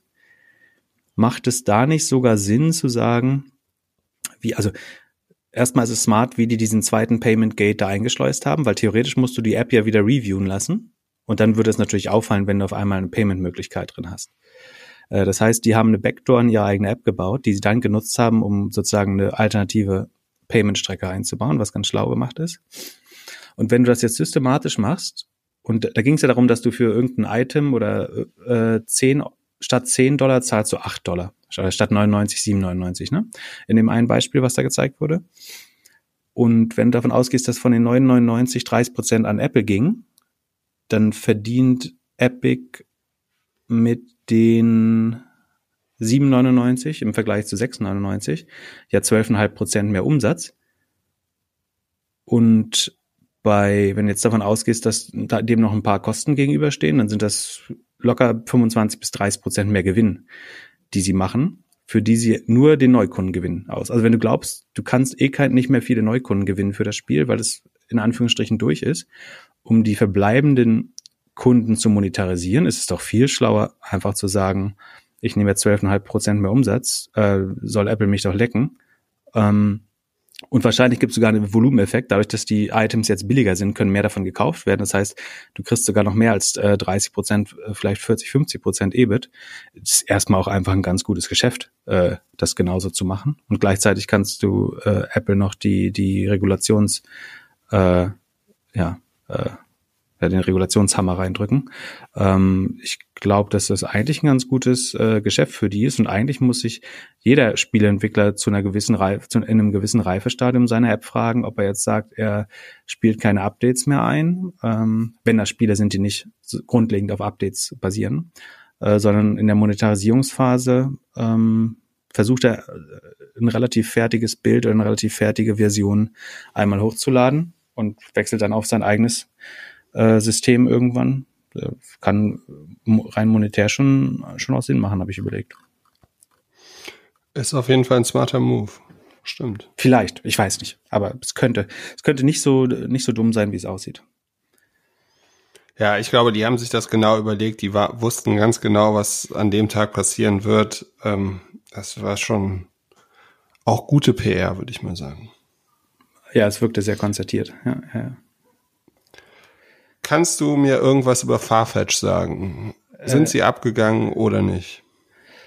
Ähm, ja, das hast du ganz gut eingeschätzt letztes Mal. Äh, die haben, glaube ich, 14, 15, 16 Prozent gewonnen diese Woche, weil sie ihren Außenumsatz, das GMV, Gross Merchandise Volume oder äh, Value, um 50 Prozent gesteigert haben in der äh, Corona-Zeit, also im Q2. Äh, nicht verwunderlich, alle ähm, Luxusläden haben geschlossen, also ihre Konkurrenz hat zu bis auf ihre Online-Konkurrenz ist ähm, Jukes, Netter Porté, Mr. Porter, Matches Fashion und My Theresa am ehesten, glaube ich. Ähm, und die ja die Offline-Läden hatten zu, also wo soll man sonst äh, äh, High Fashion kaufen? Ich hatte so ein bisschen vermutet, dass die Leute vielleicht gar nicht mehr so viel Bock auf High Fashion haben, wenn man sie gar nicht so viel draußen zeigen können, aber das hat Leute nicht davon abgehalten äh, anscheinend. Ähm, ihr Insatz ist sogar noch deutlicher, also Innenumsatz ist noch deutlicher gestiegen mit 75 Prozent oder 74. Das liegt aber daran, dass die die sogenannte New Guards Group, ähm, wo auf White und so weiter drüber vertrieben wird, äh, akquiriert haben und komplett als Innenumsatz verbuchen. Also da ist wieder nicht GMV, sondern dann der Umsatz geht voll in den Revenue ein. Ein bisschen kompliziert. Ähm, was ich spannend fand, ist, die Marketingquote ist bei sieben Prozent geblieben, also scheint auf sieben Prozent gemanagt worden zu sein. Ähm, bei Amazon haben wir gesehen, dass die Marketingkosten unheimlich runtergefallen sind. Äh, die Marge hat sich deutlich verbessert. Das liegt, das deutet an, also was man auch sieht, ist, dass sie mehr von ihrem eigenen Inventar verkauft haben und das gut durchverkauft haben, was immer gut, also sie mussten wenig Reduktion machen, wenig Ware irgendwie verkloppen, ähm, was immer gut für die Marge ist bei einem äh, High-Fashion-Retailer. Ähm, was ich spannender finde, wie gesagt, äh, das hat man im, im Ausblick oder in dem äh, Conference Call nicht so gut äh, raushören kann, ist, hat sich das jetzt auf die Verhandlungsposition mit den größten und wichtigsten Mark Marken äh, ausgewirkt. Also Farfetch ist, glaube ich, nicht unheimlich beliebt bei den wirklich äh, attraktiven Marken, weil sie auch Dritthändlern erlauben, Marken dort einzustellen, die eigentlich nicht online verkauft werden wollen. Ähm, das heißt, die Einkäufer von Farfetch sind nicht bei jedem Luxuskonzern, glaube ich, gerne gesehen.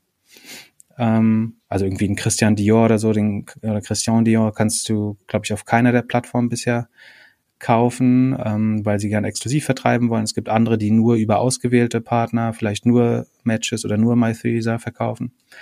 Ähm, und die Frage ist sozusagen, der Markt ist so ein bisschen, was man Supply Constraint nennt. Das heißt, dein Wachstum ist auch begrenzt davon, wer dich überhaupt beliefert und ob du die die geilste Kollektion bekommst oder ob du nur was nicht verkauft wurde bekommst und dann mit 40 Prozent Reduction weiterverkaufen darfst. Ähm, und da habe ich noch kein klares Bild davon, ob das jetzt deutlich besser geworden ist durch die Krise. Theoretisch glaube ich, ganz, ganz strategisch müssten sozusagen die, die großen Luxusmarken alle so ein bisschen einen Hit bekommen haben durch Corona, dadurch, dass sie nicht offen haben durften und sind abhängiger von online geworden. Und das wird nur zu einem gewissen Teil wieder zurückgehen nach Corona. Ähm, das heißt, es würde gerade Modelle wie Farfetch, wo man sich vorher überlegt hat, klappt das überhaupt oder äh, wächst das nur schnell und wird niemals profitabel, ähm, die kippen so ein bisschen in, in eine Vorteilhaftigkeit dadurch, glaube ich. Genau. Der Markt hat es größtenteils auch so gesehen. Ähm, ja, vielleicht solltest du noch mal deinen Disclaimer droppen. Also heute haben wir wirklich wenig über Aktien geredet. Ähm, genau. Ähm, das ist keine Aussage zu der zukünftigen Performance des Aktienkurses von Farfetch oder in anderen Unternehmen, die wir erwähnt haben. Ähm, wir können, wir kennen nicht alle Fakten, wir können die Zukunft nicht kennen, wir kennen vor allen Dingen nicht eure Disposition, was Risikotragfähigkeit und Verlusttragfähigkeit angeht, das sind keine Aktienempfehlungen oder Kaufs-Verkaufsempfehlungen ähm, und so weiter. Niemals solltet ihr ähm, Investitionsentscheidungen aufgrund oder nur aufgrund dessen, was ihr hier gehört habt, ähm, treffen. Danke für die Erinnerung. Äh, ich habe mich gerade gefragt, ähm, hier äh, Luxusmarken mhm. und Shopify, wird da vielleicht in den kommenden Wochen irgendwas mal released, dass so eine richtig krasse Luxusmarke, die vorher nie online war, jetzt über Shopify vielleicht verkauft? Ähm, Shopify würde insofern am besten dazu passen, weil sie der Marke ja das äußerliche Auftreten überlassen. Und Marken wollen ja vor, also die arbeiten mit Amazon ja vor allen Dingen nicht zusammen, weil sie nicht in deren Markenumfeld auftreten wollen, neben irgendeinem China-Dreck oder was weiß ich.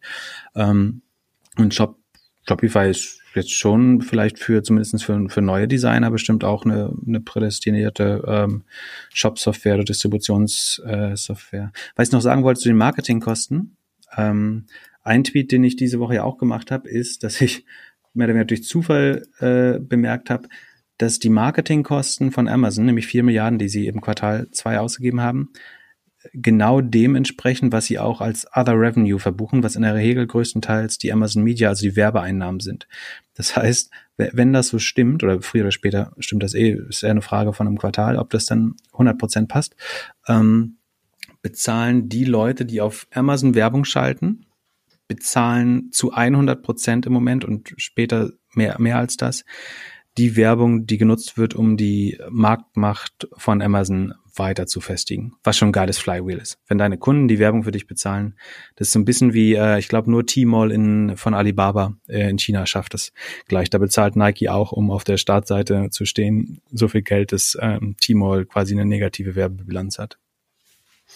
Ich hatte diese Woche eine witzige Amazon-Marketing- Aktion, über die ich mich ein bisschen geärgert habe. Und ich wollte dich mal fragen, ob ich der dumme Kunde bin Bestimmt. oder ob der Händler mich ah, ah, reingelegt ist A. hat. Es ist A. Äh, ich denke auch, aber ich finde es trotzdem ärgerlich. Also folgendes. Ich bin auf dem Spielplatz und denke mir, ich kaufe mal schnell noch zwei von den Messern, die wir zu Hause haben, weil die das und und gebe bei Amazon in der App Robert Herden rostfrei ein. Herder. Windmühlenmesser meinst Äh, du? Genau, genau. Klick da schnell durch, klick auf die Werbung, sehe die Bewertung, alles super. Zwei Messer sehen genauso aus wie die, das eine, was wir zu Hause haben, halt nur in neu. Kaufe das, hab halt rostfrei in der, äh, in der Suche geklickt. Zack, bestelle, krieg die Dinger, sehen aus wie neu, super, pack sie aus, nutze sie, am nächsten Tag beide voll verrostet. Habe ich wohl die äh, keine Ahnung Version gekauft. Es gibt wohl eine, die nicht rostfrei ist und eine, die rostfrei ist. Hat der Händler mich jetzt reingelegt? Oder also oder hätte der das gar nicht mit rostfrei bewerben dürfen? Ähm, äh, gute, also mich wundert A, warum du auf den Spielplatz drauf kommst, äh, Küchenmesser zu bestellen, aber ähm, die, wahrscheinlich hat der Händler das nicht aktiv gebucht, sondern Amazon hat das, der hat wahrscheinlich ein entsprechend hohes Gebot eingestellt. Und dann wurde er mit einem, also er hat sozusagen, den, kennst du den Unterschied zwischen Broad und Exact einbuchen bei Google, um das stark zu feiern? Es gibt noch mehr Optionen, nicht, dass jetzt einer denkt, ich kenne die anderen nicht, aber du kannst ja sagen, ich möchte auf alle Windmühlenmesser oder alle Robert Herder Messer gezeigt werden. Klar. Oder nur auf die, die rostfrei enthalten. Ähm, und wenn der jetzt sozusagen viel Geld ausgibt und gesagt hat, ich möchte eigentlich bei jedem Küchenmesser oder jedem Windmühlenmesser oder jedem Herdermesser gezeigt werden, dann äh, kann das sein, dass die Werbung da angezeigt wird, aber dann eigentlich nicht relevant zu deinem Query war. Aber äh, das zeigt vor allem, dass man äh, dann eben doch nochmal nachlesen muss und der Werbung nicht vertrauen muss. Aber es ist ja wirklich auch schwer bei Amazon zu erkennen, die Werbung inzwischen. Äh, ich habe es gerade hier parallel auf und ich fände es jetzt auch nicht äh, intuitiv herauszufinden, was jetzt davon rostfrei wäre und nicht, was nicht. Ähm, weiß nicht, frag doch mal, frag doch mal den Amazon Support, ähm, was die dazu. Ich denke, die geben dir einfach das Geld wieder oder also die sagen, behaltet das Messer, nehmen vom Händler das Geld zurück, geben dir da auch das Geld ähm, und dann ist das wieder gelöst und morgen denkst du nicht mehr dran und bestellst es wieder. Ja, ich, ich habe mit dem Händler schon so ein bisschen hin und her geschrieben, aber er, er meinte, es wäre meine Schuld. Äh, jetzt nächster Schritt diese Woche oder nächste Woche werde ich jetzt mal mit den Amazon Support nochmal mit dem Händ reinholen. Händler Das ist ja der einzige Mehrwert von Booking.com und Amazon, dass du sozusagen, wenn du ein Support-Anliegen hast, kannst du die den den Supplier für dich strong armen lassen. Ich war mal in einem Hotel, da habe ich aus Versehen, ich habe also ich habe einen Fehler gemacht, ich habe die falsche Nacht gebucht und war eine Nacht zu früh da. Ähm, und der die, die Rate hätte, glaube ich, keinen Unterschied gemacht. Es war einfach nur kein Zimmer mehr da oder er wollte es nicht zum gleichen Preis machen, der, der Hoteleigner. Dann habe ich bei Booking angerufen, die haben gesagt, ähm, ja, wir reden mal kurz mit dem Hotel. Das überhaupt, sollte überhaupt kein Problem sein eigentlich. Und vorher, der hat sich mit Händen und Füßen gewehrt und meint, ich kann Ihnen kein Zimmer geben. Zu dem, äh, es ging nicht mal um Preis, er wollte mir einfach kein Zimmer geben. Ähm, dann hat Booking bei ihm angerufen. Sein Gesicht wurde äh, immer blasser und hat irgendwie sich zur Faust verformt. Ähm, dann hat er widerwillig nach fünf Minuten gemeint, ja, gern möchten wir Ihnen heute das äh, morgen stornieren und heute das anbieten, ist überhaupt kein Problem. Aber Spaß hat er aber nicht gehabt. Und das ist sozusagen als Kunde dein einziger Mehrwert, dass du deren Support auf die Supplier jagen kannst. Was ich sehe natürlich auch die andere Seite. Aus Supplier-Sicht hast du letztlich keine Chance äh, oder keine, keine Marktmacht oder Verhandlungsmacht, ähm, damit zu diskutieren. Ähm, aber das ist halt der Grund. Du hattest dann das Hotelzimmer und konntest nicht schlafen, weil du dich so schlecht gefühlt hast. Ja, äh, ein bisschen schon. Aber über CRM können wir auch nochmal reden. Das schaffen wir jetzt, wir sind schon wieder zeitlich viel zu weit. Sonst würde ich dazu gerne noch mehr erzählen zu Customer Support äh, und die Erfahrung da, aber das schaffen wir heute nicht mehr. Müssen wir leider abbrechen. So, wir, wir machen jetzt noch ganz schnell zu jedem Thema darfst du zwei Minuten reden und dann äh, machen wir noch eine Frage von Malte. Also, Auf erste Frage. Auf keinen Fall machen wir eine Frage von Malte. Ähm, Ja. Nächste Woche machen wir eine Frage von Malte. Genau, so. Okay, wieso ist Zalando nicht in den DAX, sondern Delivery Hero? Ähm, ich darf eine Minute oder einen Satz? Nö, zwei Minuten. Ich gebe bei mich. Ähm, von der Marktkapitalisierung ist Delivery Hero tatsächlich ein klein bisschen größer. Ähm, von Kritikern der Entscheidung wurde moniert, dass Zalando ja profitabler wäre. Ob das jetzt maßgeblich ist, ist die Frage. Zalando war auch mal nicht profitabel und Delivery Hero wird irgendwann profitabel werden, wie jedes Unternehmen irgendwann profitabel werden muss. Ähm, auch das ist keine Vorhersage, sondern eine Einschätzung. Ähm, aber wo ich sagen würde, also ich bin tendenziell davon ein Profiteur, weil ich Delivery Hero Aktien noch oder Hebelprodukt noch besitze. Äh, deswegen habe ich jetzt nicht dagegen. Wo man aber argumentieren kann, dass ein Zalando da besser reinpasst, ist, dass Delivery Hero quasi A kein Geschäft mehr in Deutschland hat und Europa nächstes Quartal insgesamt der kleinste, die kleinste Region sein. Also sie machen mehr Umsatz in, ich glaube, Mina, Asien und selbst äh, Lateinamerika als in äh, Europa äh, im nächsten Quartal. Ob, und natürlich kannst du jetzt sagen, diese Umsätze werden alle in Deutschland, in Berlin konsolidiert, aber ähm, und es ist ein deutsches Unternehmen mit vielen großartigen deutschen ähm, Executives da, äh, die Arbeitsplätze in Berlin schaffen, alles granted, aber ähm, ob das jetzt sozusagen stellvertretend für die Lage der deutschen Wirtschaft ist, boah, weiß, da passt ein Zalando vielleicht wirklich besser. Ähm, aber vielleicht ist das Plattformgeschäft ja auch eben so, dass man das egal ist, wo man sein Geld macht und äh, die Wertschöpfung passiert dann eben hier in Deutschland. Und ähm, ich habe da ganz keine ganz harte Meinung. Ich kann, es gibt gute Argumente für für beide Sichtweisen. Äh, ich, gut ist, dass einer von beiden drin ist, würde ich eher sagen. Also es könnte eher noch, man kann sich eher überlegen, ob man, äh, ob nicht noch ein zweites Tech-Unternehmen da bald reinwachsen kann. Ähm, vielleicht, wir brauchen kein neues Wirecard dafür. Ja, wobei ich Delivery Hero ja relativ ähnlich wie Wirecard finde, wenn die halt überhaupt nicht in Deutschland agieren, keiner kennt das Produkt und so. Also äh, das äh, finde ich ein Farfetch, äh, um darauf zurückzukommen. Ähm, so, da, das, äh, ich will nicht sagen, kann man nicht so sagen, aber es, ich halt, das spielt nicht mal annähernd in der gleichen Liga, würde ich behaupten. Und die haben ja, äh, also gerade in der äh, MENA Region, äh, Mittlerer Osten und so, ja, sehr erfolgreiche Akquisitionen äh, gemacht. Ähm, äh, wir können ja mal eine Wette halten, wie das in zwei, drei Jahren aussieht. Äh, und dann, wir müssen noch immer unsere Wetten festhalten irgendwo.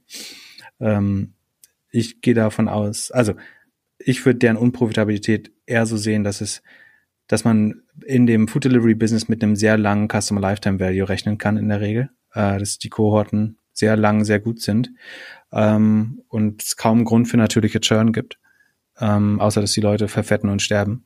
Ähm, und von daher macht es schon Sinn, sozusagen sehr frontlastig, sehr viel in Marketing zu investieren und das geht mit einer langen Unprofitabilität einher. Das wäre meine Sichtweise. Aber okay. Ja, aber ist es nicht auf der anderen Seite irgendwie für alle Fahrer und für alle Restaurantbetreiber irgendwie ähm, kein gutes Geschäft? Das ist äh, moral eine moralische Sichtweise, für die wir jetzt keine Zeit mehr haben. Nächste Frage. okay, zwei Minuten sind rum. Genau. Ähm, wie, ärger, wie viel ärgert es dich, dass äh, Tesla jetzt einen Split gemacht hat und noch weiter nach oben geht? Äh, das ärgert mich nicht mehr, überrascht mich auch nicht. Das, bei Tesla wird jede News getradet, äh, dass sozusagen ein Aktiensplit ändert theoretisch gar nichts, trotzdem ist die Aktie 13 Prozent hoch, weil sie jetzt optisch günstiger ist. Ähm, ich glaube, wir werden mehr Splits äh, sehen in der nächsten Zeit. Apple hat damit angefangen, äh, Tesla ist jetzt dran, äh, Amazon muss langsam nachlegen, äh, Google vielleicht auch und Facebook. Ähm, das passt auch sozusagen zu der neuen Marktanalogie. Das wäre jetzt eine gute Zeit. Äh, die, typische Abfolge wäre, jetzt kommen bald viele Aktiensplits, damit die Aktien wieder billiger aussehen, in der, trotz der Blase. Ähm, überrascht mich alles nicht mehr bei, äh, bei Tesla und passt zu, zur Psychologie der Tesla-Anleger, dass die äh, einen 5 zu 1 Blitz allein äh, Grund genug sehen, da nochmal ein weiteres Fiat oder so draufzulegen an Bewerbung, Bewertung. Alright, und zum Abschluss ein Teaser für vielleicht die nächste Folge oder irgendwann in der nahen Zukunft. Magst du den Teaser machen und dann Tschüss und gute Nacht sagen? Äh, genau, ich wollte auf jeden Fall noch sagen, äh, es gibt noch einen guten äh, Pod, nicht einen, aber ich habe äh, einen, den ich hervorheben will, und zwar wem, wer sich letztes Mal für Twilio interessiert hat oder der, der das prinzipiell spannend findet, im, in der aktuellen Folge des Bits and Pretzels Podcast ist, wird der CEO von Twilio ähm, interviewt. Ähm, wir können eigentlich mal so eine so eine Play, man kann Podcast jetzt endlich auch in Playlist machen, Shopify. Wir können so das mal von Fest und Flauschig uns abschauen und so eine Playlist mit Empfehlungen machen, wo wir natürlich erstmal alle unsere eigenen Podcasts reinmachen und dann was immer wir empfehlen an Podcast äh, mit reinlegen. Und da werden wir den auch reinlegen und das äh, weiter distribuieren dann äh, in den Kanälen.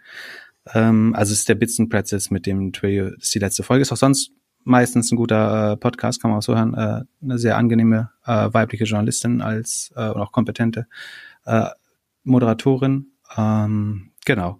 Und dann, was, was wir nicht geschafft haben, ist auch, ähm, die Berliner Firma Dubsmash wird jetzt von Facebook und Snap angesprochen, ähm, die mit dem Hintergrund der TikTok-Krise äh, überlegen, das zu akquirieren, weil das sehr nah dran ist äh, vom Produkt. Das hat's jetzt, es haben so viele Sachen nicht in die Sendung geschafft, äh, einfach wegen der Newslage. Ähm, aber ich hoffe, dass wir trotzdem eine gute Übersicht gegeben haben und trotzdem in viele Themen auch tiefer reingehen konnten. Wenn nicht, sagt uns das gern oder schreibt's an podcast@doppelgänger.io. Äh, wir haben keinen Podcast-SEO geschafft diese Woche. Das machen wir auch nächstes Mal. Also du hast jetzt ausnahmsweise, kennst du das in der Schule, das Gefühl, wenn du die Hausaufgaben vergessen hast und dann kamen die nicht dran, weil irgendwie der Lehrer krank war oder so und du hast so viel Schwein gehabt und betest zu Gott, wie geil das war. Das ist dir diese Woche passiert. Ich erwarte, dass nächste Woche wirklich mind-blowing Podcast SEO News kommen von dir. Ja, oder weil einfach irgendeiner in der Klasse die ganze Zeit gelabert hat und deswegen dann die Stunde schon zu Ende war. Oder die zwei bei uns heute. Sehr gut. Okay, mach's gut. Tschüss. Tschüss, bis nächste Woche. Ciao, ciao. Vielen Dank für Zuhören.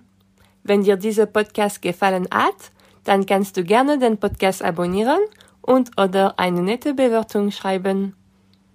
Falls du eine Frage der Woche hast, schreib einfach einen der beiden Doppelgänger auf LinkedIn oder Twitter. Bis nächste Woche Montag, überall wo es gute Podcasts gibt.